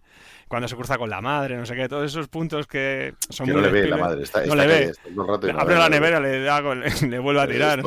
Sí, está genial, tío. No le oye, no se da, te das cuenta que hay un... pasa- se cruza con él y luego, joder, la, la imagen de las bicis volando, eso es historia del cine. O sea, te puede gustar ET o no, pero eso es historia del cine. Me o sea, Yo- te yo digo no yo, sé, que ah- dentro de, perdona, dentro de 20, 40 años, 40, que justo se hace 40 de ET, yo qué sé, no creo cuán- no sé qué películas de ahora, de acción y eh, familiares, tendrán el calado que tiene ET, macho. O que esa, so- esa sola imagen del final, independientemente de la música, que es verdad que la música hace el 50%, pero solo esa imagen de la bici volando con la luna de fondo, eso, macho, no creo yo. Bueno, no- porque no al final, al convertirse ya en un mito, ya ocupas espacio y Hmm. no lo va a dejar. Entonces, Sí, pero hay que Eso, es lo que, lo que yo os iba a comentar.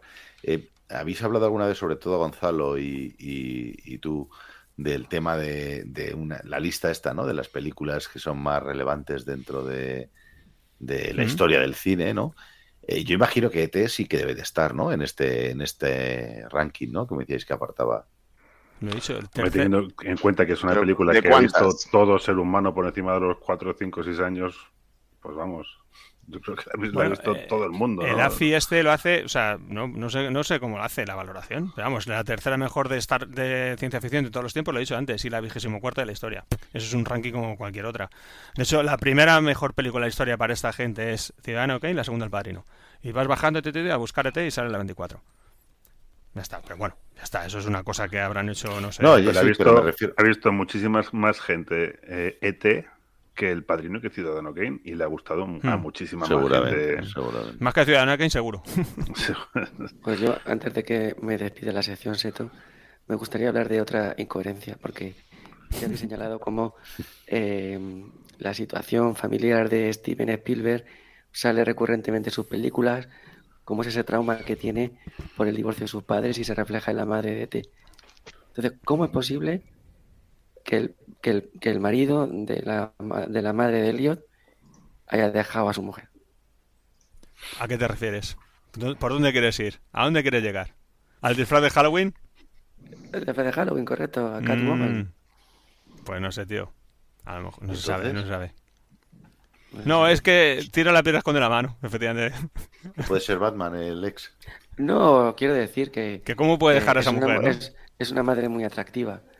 Entonces, Vale. pues, No se sabe, tío. ¿Qué te ha gustado? ¿Qué te ha ¿para qué buscar fuera lo que tiene ya en casa, no? Bueno, no lo sabes. No lo sabes. Eso no se sabe. Mexicana de sangre caliente. Bueno, vamos, vamos a hacer, vamos, vamos a despedir ya la sección con este debate. Eh, creo que no sé si, vamos, a mí no me ha cambiado la idea, aunque estoy convencido que a muchos de nuestros oyentes Tampoco. sí la ha podido Se cambiar. pasan todos los debates. Vamos a hacer un minutillo y nos vamos a la música, ¿vale? Venga.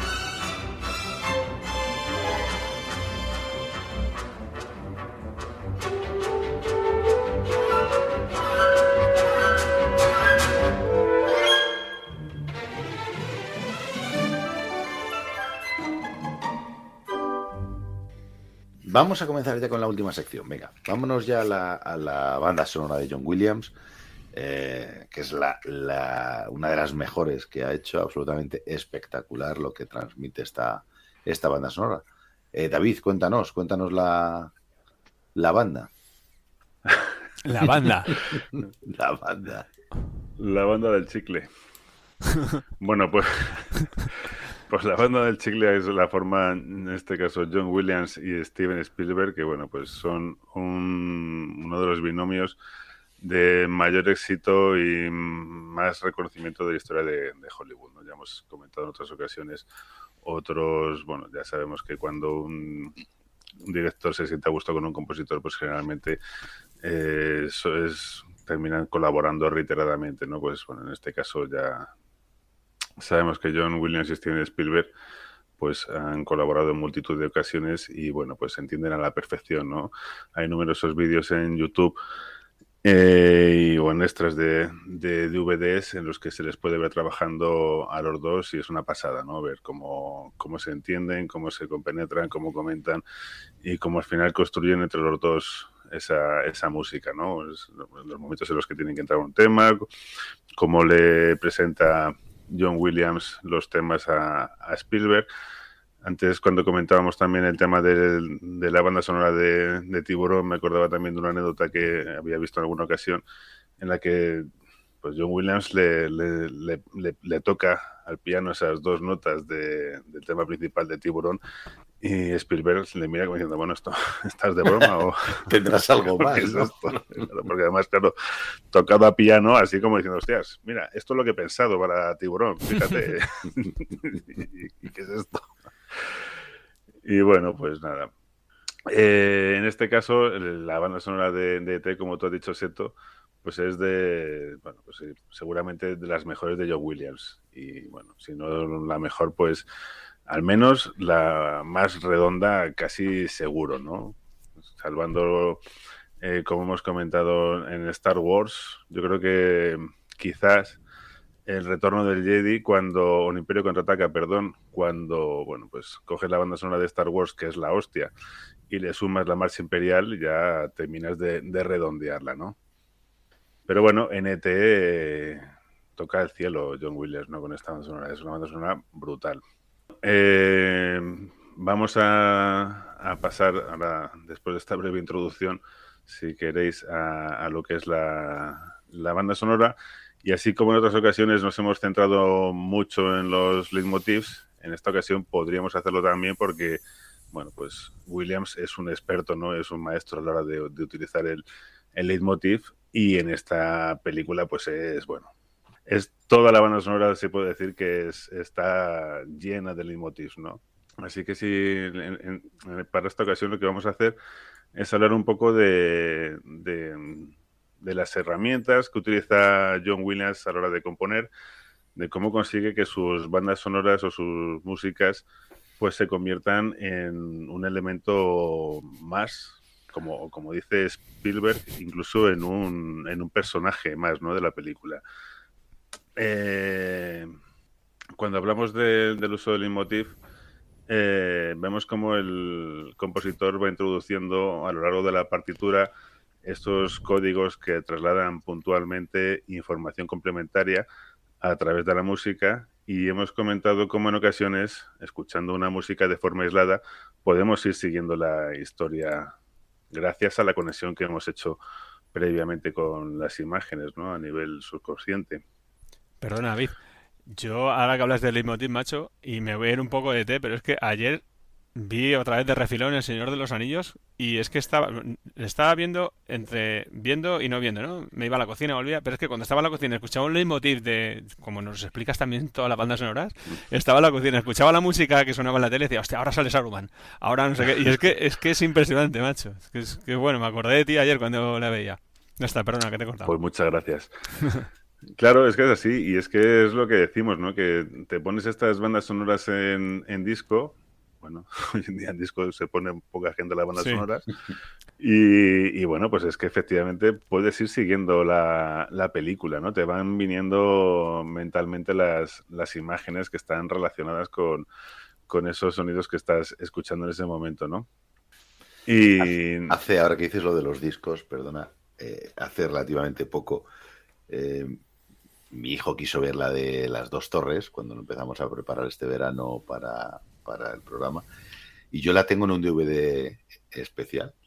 Se la ponía, yo creo que lo comenté el día del programa. Y cuando lo metió el tío, claro, el DVD es, de- te salen menús como un menú para seleccionar la escena, lo que vas a ir viendo y tal. Y es lo lo poco acostumbrados que estamos y que está esta juventud de ahora, que pensaba que era un juego. Decía, papá, me has dado el juego. Yo, que no, coño, que es un DVD, selecciona ahí la película o tal. ¿Un, un DV qué? Sí, ¿no? Sí, sí, sí, sí, sí, claro, porque es lo que dice David. Ahora ya nadie escucha quién es, escu- quién tiene un CD en el coche para meterlo. Tengo unos CDs yo del año de la polca, que fíjate, el único que pongo, el único que pongo es uno que me regaló Manolo de fútbol.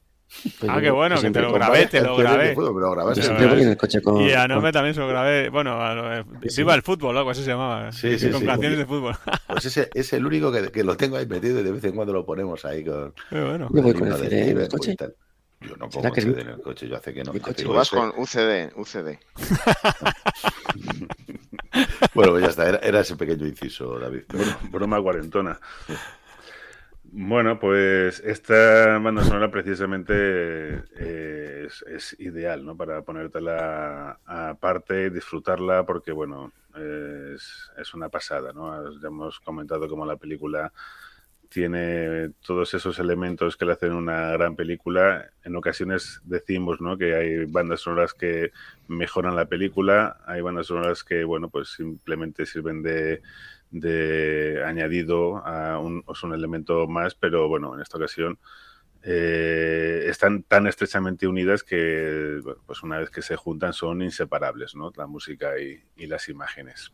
Y bueno, a mención especial también merece en este sentido la, el- todo lo que es el sonido de la película, ¿no? De hecho, recibió la película dos Oscars a la edición de sonido y al, y al montaje, ¿no? Al, a mejor sonido y a, mejor, y a la mejor edición. Perdona, David, ¿te imaginas lo que... Bueno, David y cualquiera, lo que debe ser editar una peli de este nivel, tío? ¿Cómo Pues tiene que molar, macho? O sea, si, si montar, montar las películas, o sea, la música que ponemos aquí para el podcast mola, que ya mola, imagínate editar ET. Claro, claro. Pero bueno, también ten en cuenta que los encargados de este, de este tema, entre ellos, por ejemplo, Ben Bart, que también ha estado en Star Wars, y bueno, es que Sí, son me acuerdo que nos lo comentaste gente que ha del- estado en... Que era el que buscaba los sonidos, ¿no? En Star Wars, me acuerdo que lo comentaste. Sí, sí, sí. Es ingeniero de sonido. Y bueno, pues es, es editor de sonido, perdón. Los, el ingeniero de sonido que ganó el, el Oscar, entre ellos estaba Robert Catson, que también ha estado, es uno de los míticos. Además, esto, todos se mueven dentro del mismo, del mismo círculo y bueno, pues son también trabajadores habituales de, de Spielberg. Y lo que decimos, ¿no? Que bueno, pues es gente que es que está más que habituada, ¿no? También a trabajar en esto, a estos niveles. Claro, super nivel todo el mundo aquí, claro, son todo cracks. Ya ves. Bueno, pues metiéndonos ya un poco más de lleno en lo que es la, la música de la película y haciendo un, un repaso, como digo, pues centrándonos también en las técnicas que utiliza, que utiliza Williams para hacer esta música, comenzando desde el principio por, bueno, eh, cuando comienza la película, eh, se le da ese estilo de ciencia ficción con un efecto que no sé si os habréis fijado, pero si no, la próxima vez que la veáis, o ya creo que después de haber visto la película, en algunos casos como mágico dos veces para este podcast, igual hasta que la vuelvas a ver pasa un tiempo. Pero bueno, para los oyentes que se quieran ahora animar después de escuchar nuestro podcast, pues que se fijen ¿no? en, en, estas cuestiones que mola mucho, ¿no? Como en aquellos momentos, con las técnicas que ya estaban avanzadas del uso del, del sintetizador, pues John Williams decide hacerlo pues a modo analógico, ¿no? Como fiel, fiel, muy fiel a su estilo. Y, con es, y ese sonido que, con el que comienza la película, que parece una, un sonido extraño, eh, electrónico, pues lo consiguen gracias a un, a un efecto que también se, se, había hecho anteriormente, que Jerry Goldsmith lo había utilizado también en alguna película, eh, haciendo frotar una baqueta con una bola de goma en el extremo contra un gong, ¿no? Y es súper curioso, ¿no? El efecto que se consigue con, ese, con esa técnica.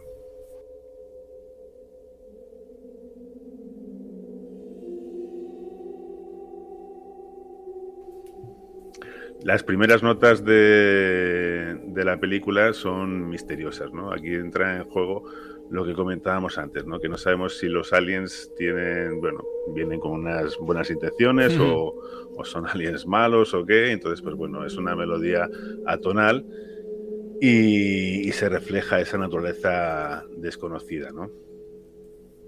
Este estilo de música, además, va a acompañar a ET hasta que por fin se desvele su verdadera naturaleza.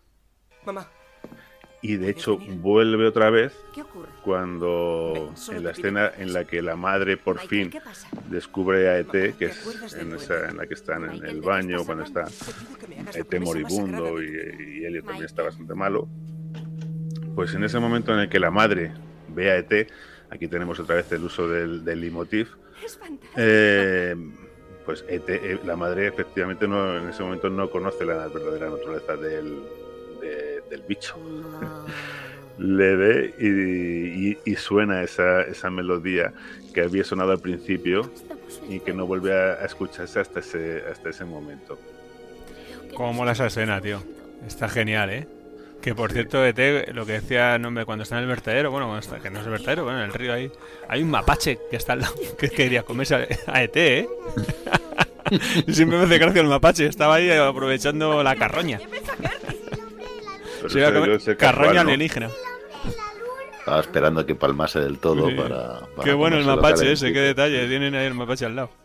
Bueno, pues en contraposición a esta cuestión que decimos de esta música atonal y misteriosa, tenemos ya las primeras notas de, del motivo de, de ET, que es una delicada melodía para cual- la cual además se utiliza un flautín para su interpretación que remarca aún más el fondo ese amistoso de, de ¿no? El flautín es un instrumento que, bueno, pues que suena de una forma muy aguda y muy delicada y bueno, pues de esa forma se, se consigue ese contraste ¿no? entre la melodía misteriosa y, y el- la naturaleza amistosa del bicho.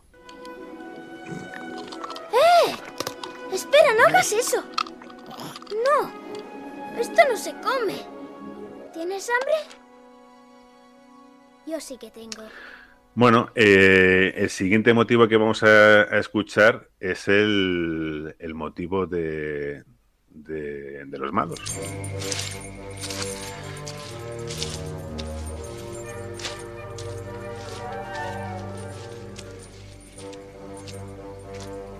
Lo denominan el, motivo de las llaves, bueno, para definir, eh, para sonorizar la, la aparición de- de los científicos. Perdona, David, ¿pero por qué los malos? Eso- Bueno, es, es una de sí. las cosas que antes, una cosa que yo siempre me planteo. Porque en ese momento la imagen que se les quiere dar es de malos, ¿no? Pero En no son malos en momento ningún momento. No, De hecho, ¿qué le hacen a T? No le hacen nada. no le hacen nada. Le intentan Le salvar intent- la le vida. intentan salvar la vida. O sea, que es que. ah, qué mal. De hecho, fijaos, cuando llega el tío, mola un mogollón, que abre la puerta, ¿no? Eh, viene con una- un traje de astronauta que pone NASA, que dices, de la NASA, ¿qué hace aquí la NASA? y aparte suena la respiración de Darth Vader. O sea, cuando suena sí? y abre la puerta es la respiración de Darth Vader. Sí, sí. Sí, y no es el único elemento de Darth Vader que, que escuchamos, porque el motivo de los malos es una es una variación del motivo de la marcha imperial del Imperio contraataca. Claro, en este, en este aspecto están muy cercanos en el tiempo y, y bueno, yo, yo- yo cuando no, no la había vuelto a ver y cuando la vi dije, ostras, pero si es eh, la marcha imperial. Y es una variación muy, muy parecida. A partir de ahora, cada vez que lo escuches, te va a recordar a la marcha imperial. Nos has jodido de té, ¿no? No, bueno, es que está buscado. Porque en realidad esa es la, la impresión que se quiere, yo creo que se quiere dar al espectador en un principio, que claro, luego efectivamente al final no son malos, todo lo contrario, Son buenos, joder. son buenísimos. Bueno, luego, luego, a ver, a ver, son buenos, no dejan de estar persiguiendo eh, luego a, a cuatro chavales con bicis, con escopetas, haciéndole cercos, todos corriendo a si Claro, pero es que bueno, lo que tienen que porque hacer. está, al final está Bueno, de- detrás cuatro una niños. de seguridad, claro. O sea, Cuatro niños y un que quiere colonizar la Tierra. Efectivamente, encima si son malos, como dicen, hombre, pues más. Hay una parte de la persecución que me hizo mucha gracia, que van, van, van los cuatro, van los tres amigos, ¿no? El hermano, o sea, dos amigos, el hermano mayor y va Elliot con, con Ete en la cesta. Y se separan, dice uno, vamos a separarnos. y se van dos por un lado y el policía se va a perseguirles con el coche. ¿Qué haces? Sí, sí. Si tienes que coger al extraterrestre, de- deja esos dos. Pero, pero solamente hace así, se separan un poco y vuelven a unirse Sí. los- al minuto. Bueno, eh, Spielberg eh, define de forma breve y certera la música de Williams diciendo que los poderes de T hacen que las bicis despeguen y la música de Williams las mantiene en el aire. Oh, qué bueno eso. Es Qué una pasada de frase. Williams crea para este momento el mítico Flying Theme, el cual eh, nos lo va a ir presentando poco a poco. La primera vez que sonará va a ser de una forma muy inicial y será cuando Elliot está enseñándole los juguetes a E ET. De Star Wars. Sí. Que dice, y este, este es Lando Calrissian. este es Grido, este no sé qué, y este, este es Lando Calrissian, ya, ya. Dispara primero, ¿no? Cuando enseña a Grido, le dice, Grido, sí. dispara primero. Algo así, sí, sí. Bueno, pues esta forma de ir presentando un tema, y más este tema, consigue que cuando por fin escuchemos la versión completa con el despegue de las bicis, eh, bueno, el tema ya nos resulte familiar, además pues está sonando la orquesta ahí ah, en todo su esplendor, ¿no? Y el momento de la película, pues ese es, es un momento álgido, ¿no?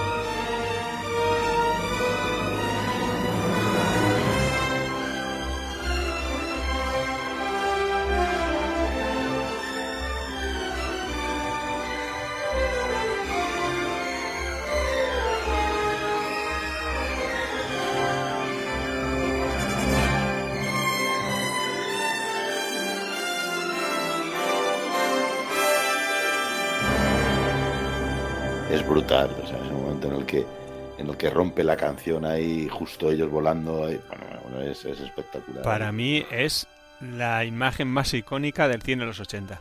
Es muy mágica, es que es magia pura. O sea, es que. Y mira que hay pelis buenas en los 80.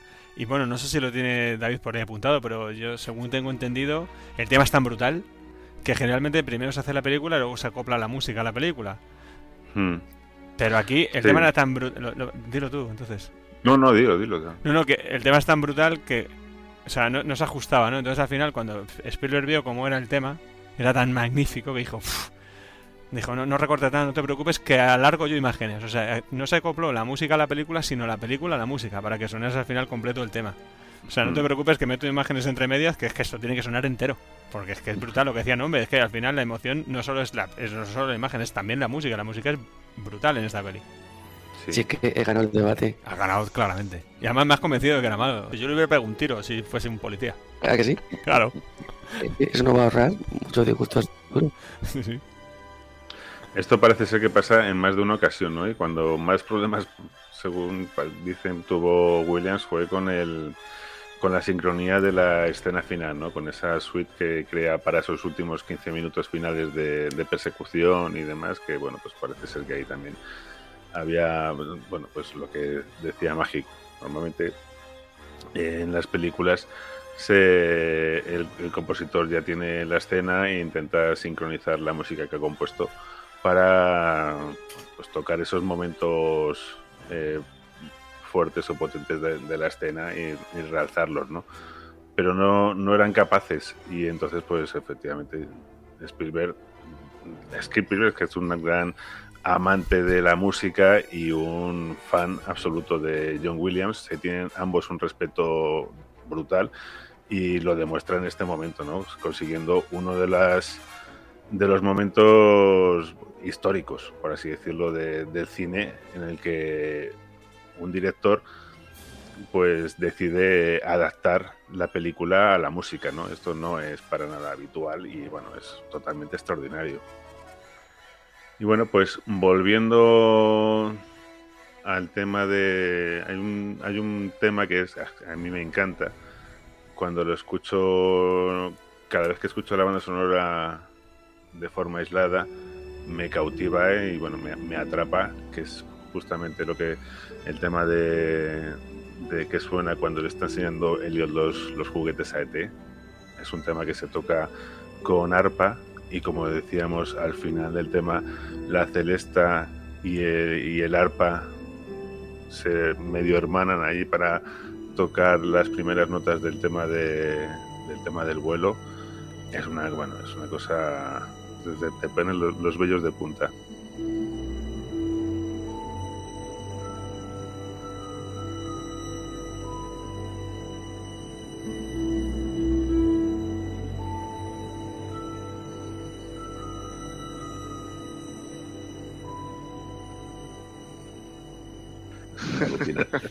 Que es, es, es que es, es que es así. O sea, es que es, es que eh, está, yo te digo que la, la- visionándola para el programa, eh, joder, es que había veces, macho, es que realmente la música solo, las imágenes y la música, sin tener que meterte ya en la trama de la película o tal, ya solamente eso te estaba flipando. O sea, es que era, joder, como mola. O sea, como mola, qué bien hecho, qué bien hecho. O sea, y de hecho se nota que, que siempre hemos dicho, ¿no? Que la música acompaña a las películas, que una buena película, una buena.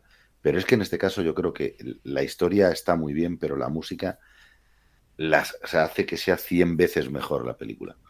Si hubiera tenido otra banda sonora, creo que la película no, no creo que hubiera sido tan buena. Pero con esta banda sonora la ha multiplicado por 100. Bueno, pues como decíamos, ¿no? Williams es un genio. Y, y bueno, pues puestos a, a comentar y a, y a valorar las, las genialidades que, que tiene este compositor, pues bueno, recordar que a la hora de, de componer, pues un compositor, sobre todo un compositor de esta talla que se dedica también a instrumentar y a orquestar la- una banda sonora, pues tiene que pensar digamos, o tiene que escribir la partitura para cada instrumento, ¿no? Porque él, como decíamos en, el tema de, de los juguetes, hace una, crea una partitura para arpa que bueno, que se te caen los cojones al suelo cuando la escuchas, ¿no? y claro, o como se diga. Eh, bueno, es que, es que es brutal, vamos, es una, es una cosa que cuando lo estás escuchando dices, hostias, macho, es un, un tío que es capaz de, de- de conseguir meterse en un instrumento, en otro, en el de más allá, conseguir hacer una fanfarria y un tema íntimo como este y, y que te cautive de esa forma, vamos, a mí es que me parece acojonante. Lo es. Bueno, eh, como has- estabas comentando el tema de la, de la sincronía, vamos a, a también a mencionar otra de las técnicas que utiliza a la perfección Williams y que utiliza en, en más de una banda sonora, en muchas y, y en esta ocasión pues eh, también y además queda súper bien, es uno de los momentos más graciosos de la peli que ya hemos comentado, que es cuando ET se emborracha y es la técnica del, del Mickey Mousing, que no sé si la hemos comentado ya en algún programa anterior, creo que no. No, yo creo que no.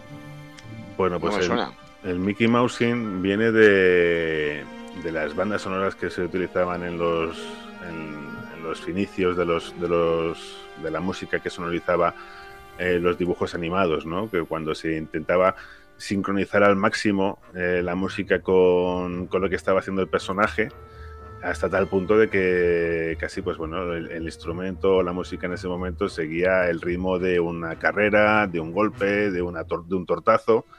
Y en esta ocasión, pues la música que acompaña la borrachera de ET, pues bueno, es que es que estás escuchando la música y estás viendo a ET andar tambaleándose y zigzagueando por la casa, ¿no? Con la bata puesta, la batita de estar por casa porque para no coger frío. Y bueno, eh, mm, para terminar, pues digamos que la banda sonora o la música está tiene este tono gracias a que Williams utiliza en muchos de sus de sus cortes el modo lidio que esto creo que sí que lo hemos comentado en algún programa, ¿no? Que hablamos de los de los modos y el lidio es eh, uno de los más utilizados por Williams. Eh, se crea, se utiliza para para interpretar eh, músicas que bueno que las que se quiere eh, dar un tono misterioso o mágico. Y bueno pues en este en esta ocasión para ET es el modo que, que le queda vamos como, como un traje no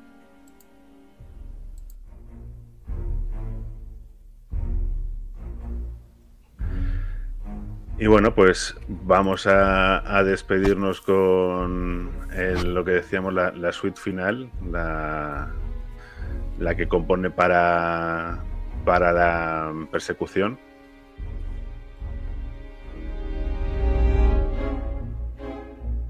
Son 15 minutos en los que tendremos la música perfectamente sincronizada con casi cada movimiento de las bicicletas.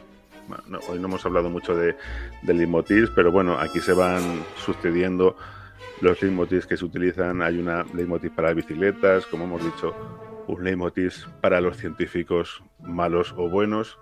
Y, bueno, pues finalmente la suite terminará en, en la despedida y aquí pues igual eh, tenemos otra vez eh, los, los temas de, de té, de la amistad y finalmente un, final que no hemos comentado antes, pero que es bastante curioso, ¿no? Como la música eh, interpreta una fanfarria triunfal, ¿no? Cuando la nave se va y dibuja este arco iris en el cielo, esa fanfarria también es un poco chocante, ¿no?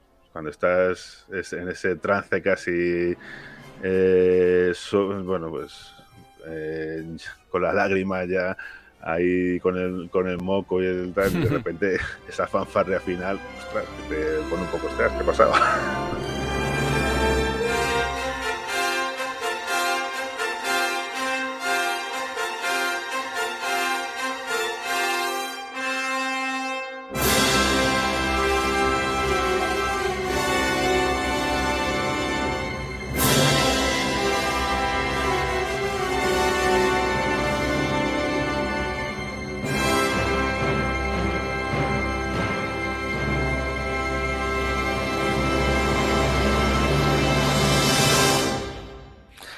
fanfarria el señor Williams. y con arcoiris, entonces ya con esa música y ese arcoiris son buenos.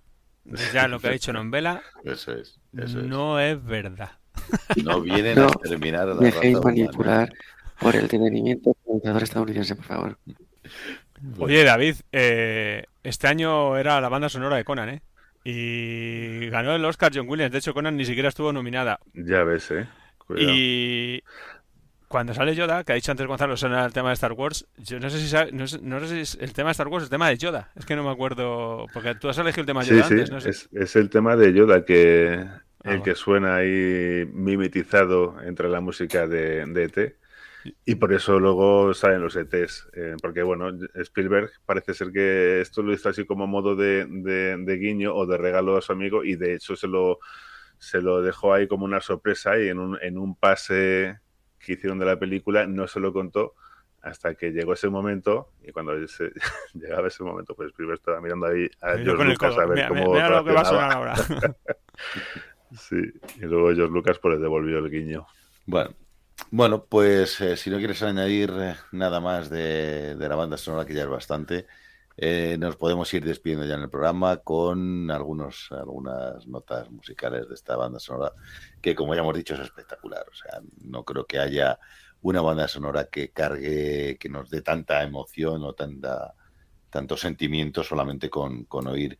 Sobre todo el momento ese, como dice Mágico, que es historia del cine del vuelo eh, con la luna de fondo, que nos hemos puesto hoy todos de, bueno, en, en el fondo del- de la cámara. Pero, pero vamos, es, eh, yo, yo creo que es de lo, de lo mejorcito que ha hecho John Williams, si no lo mejor. Eh, chicos, pues nada, vamos a dejar aquí el programa, que ya, ¿Ya? es tarde. Sí, sí, ya es tarde, ya llevamos bastante rato. Todo- Y aparte, que hemos hecho un repaso completísimo. Lo dejamos aquí porque no tenemos repaso nada más que decir. Completísimo, no hay mucho más que decir. Eh, chicos, os veo en el próximo programa. ¿Vale? Muy Es bien. un placer. Un placer estar aquí Buenas- compartiendo buenas esto. Cuidado con los extraterrestres. Tápese, abuela, Dios, tápese. Dios, Dios, Dios. Os veo en el pinar.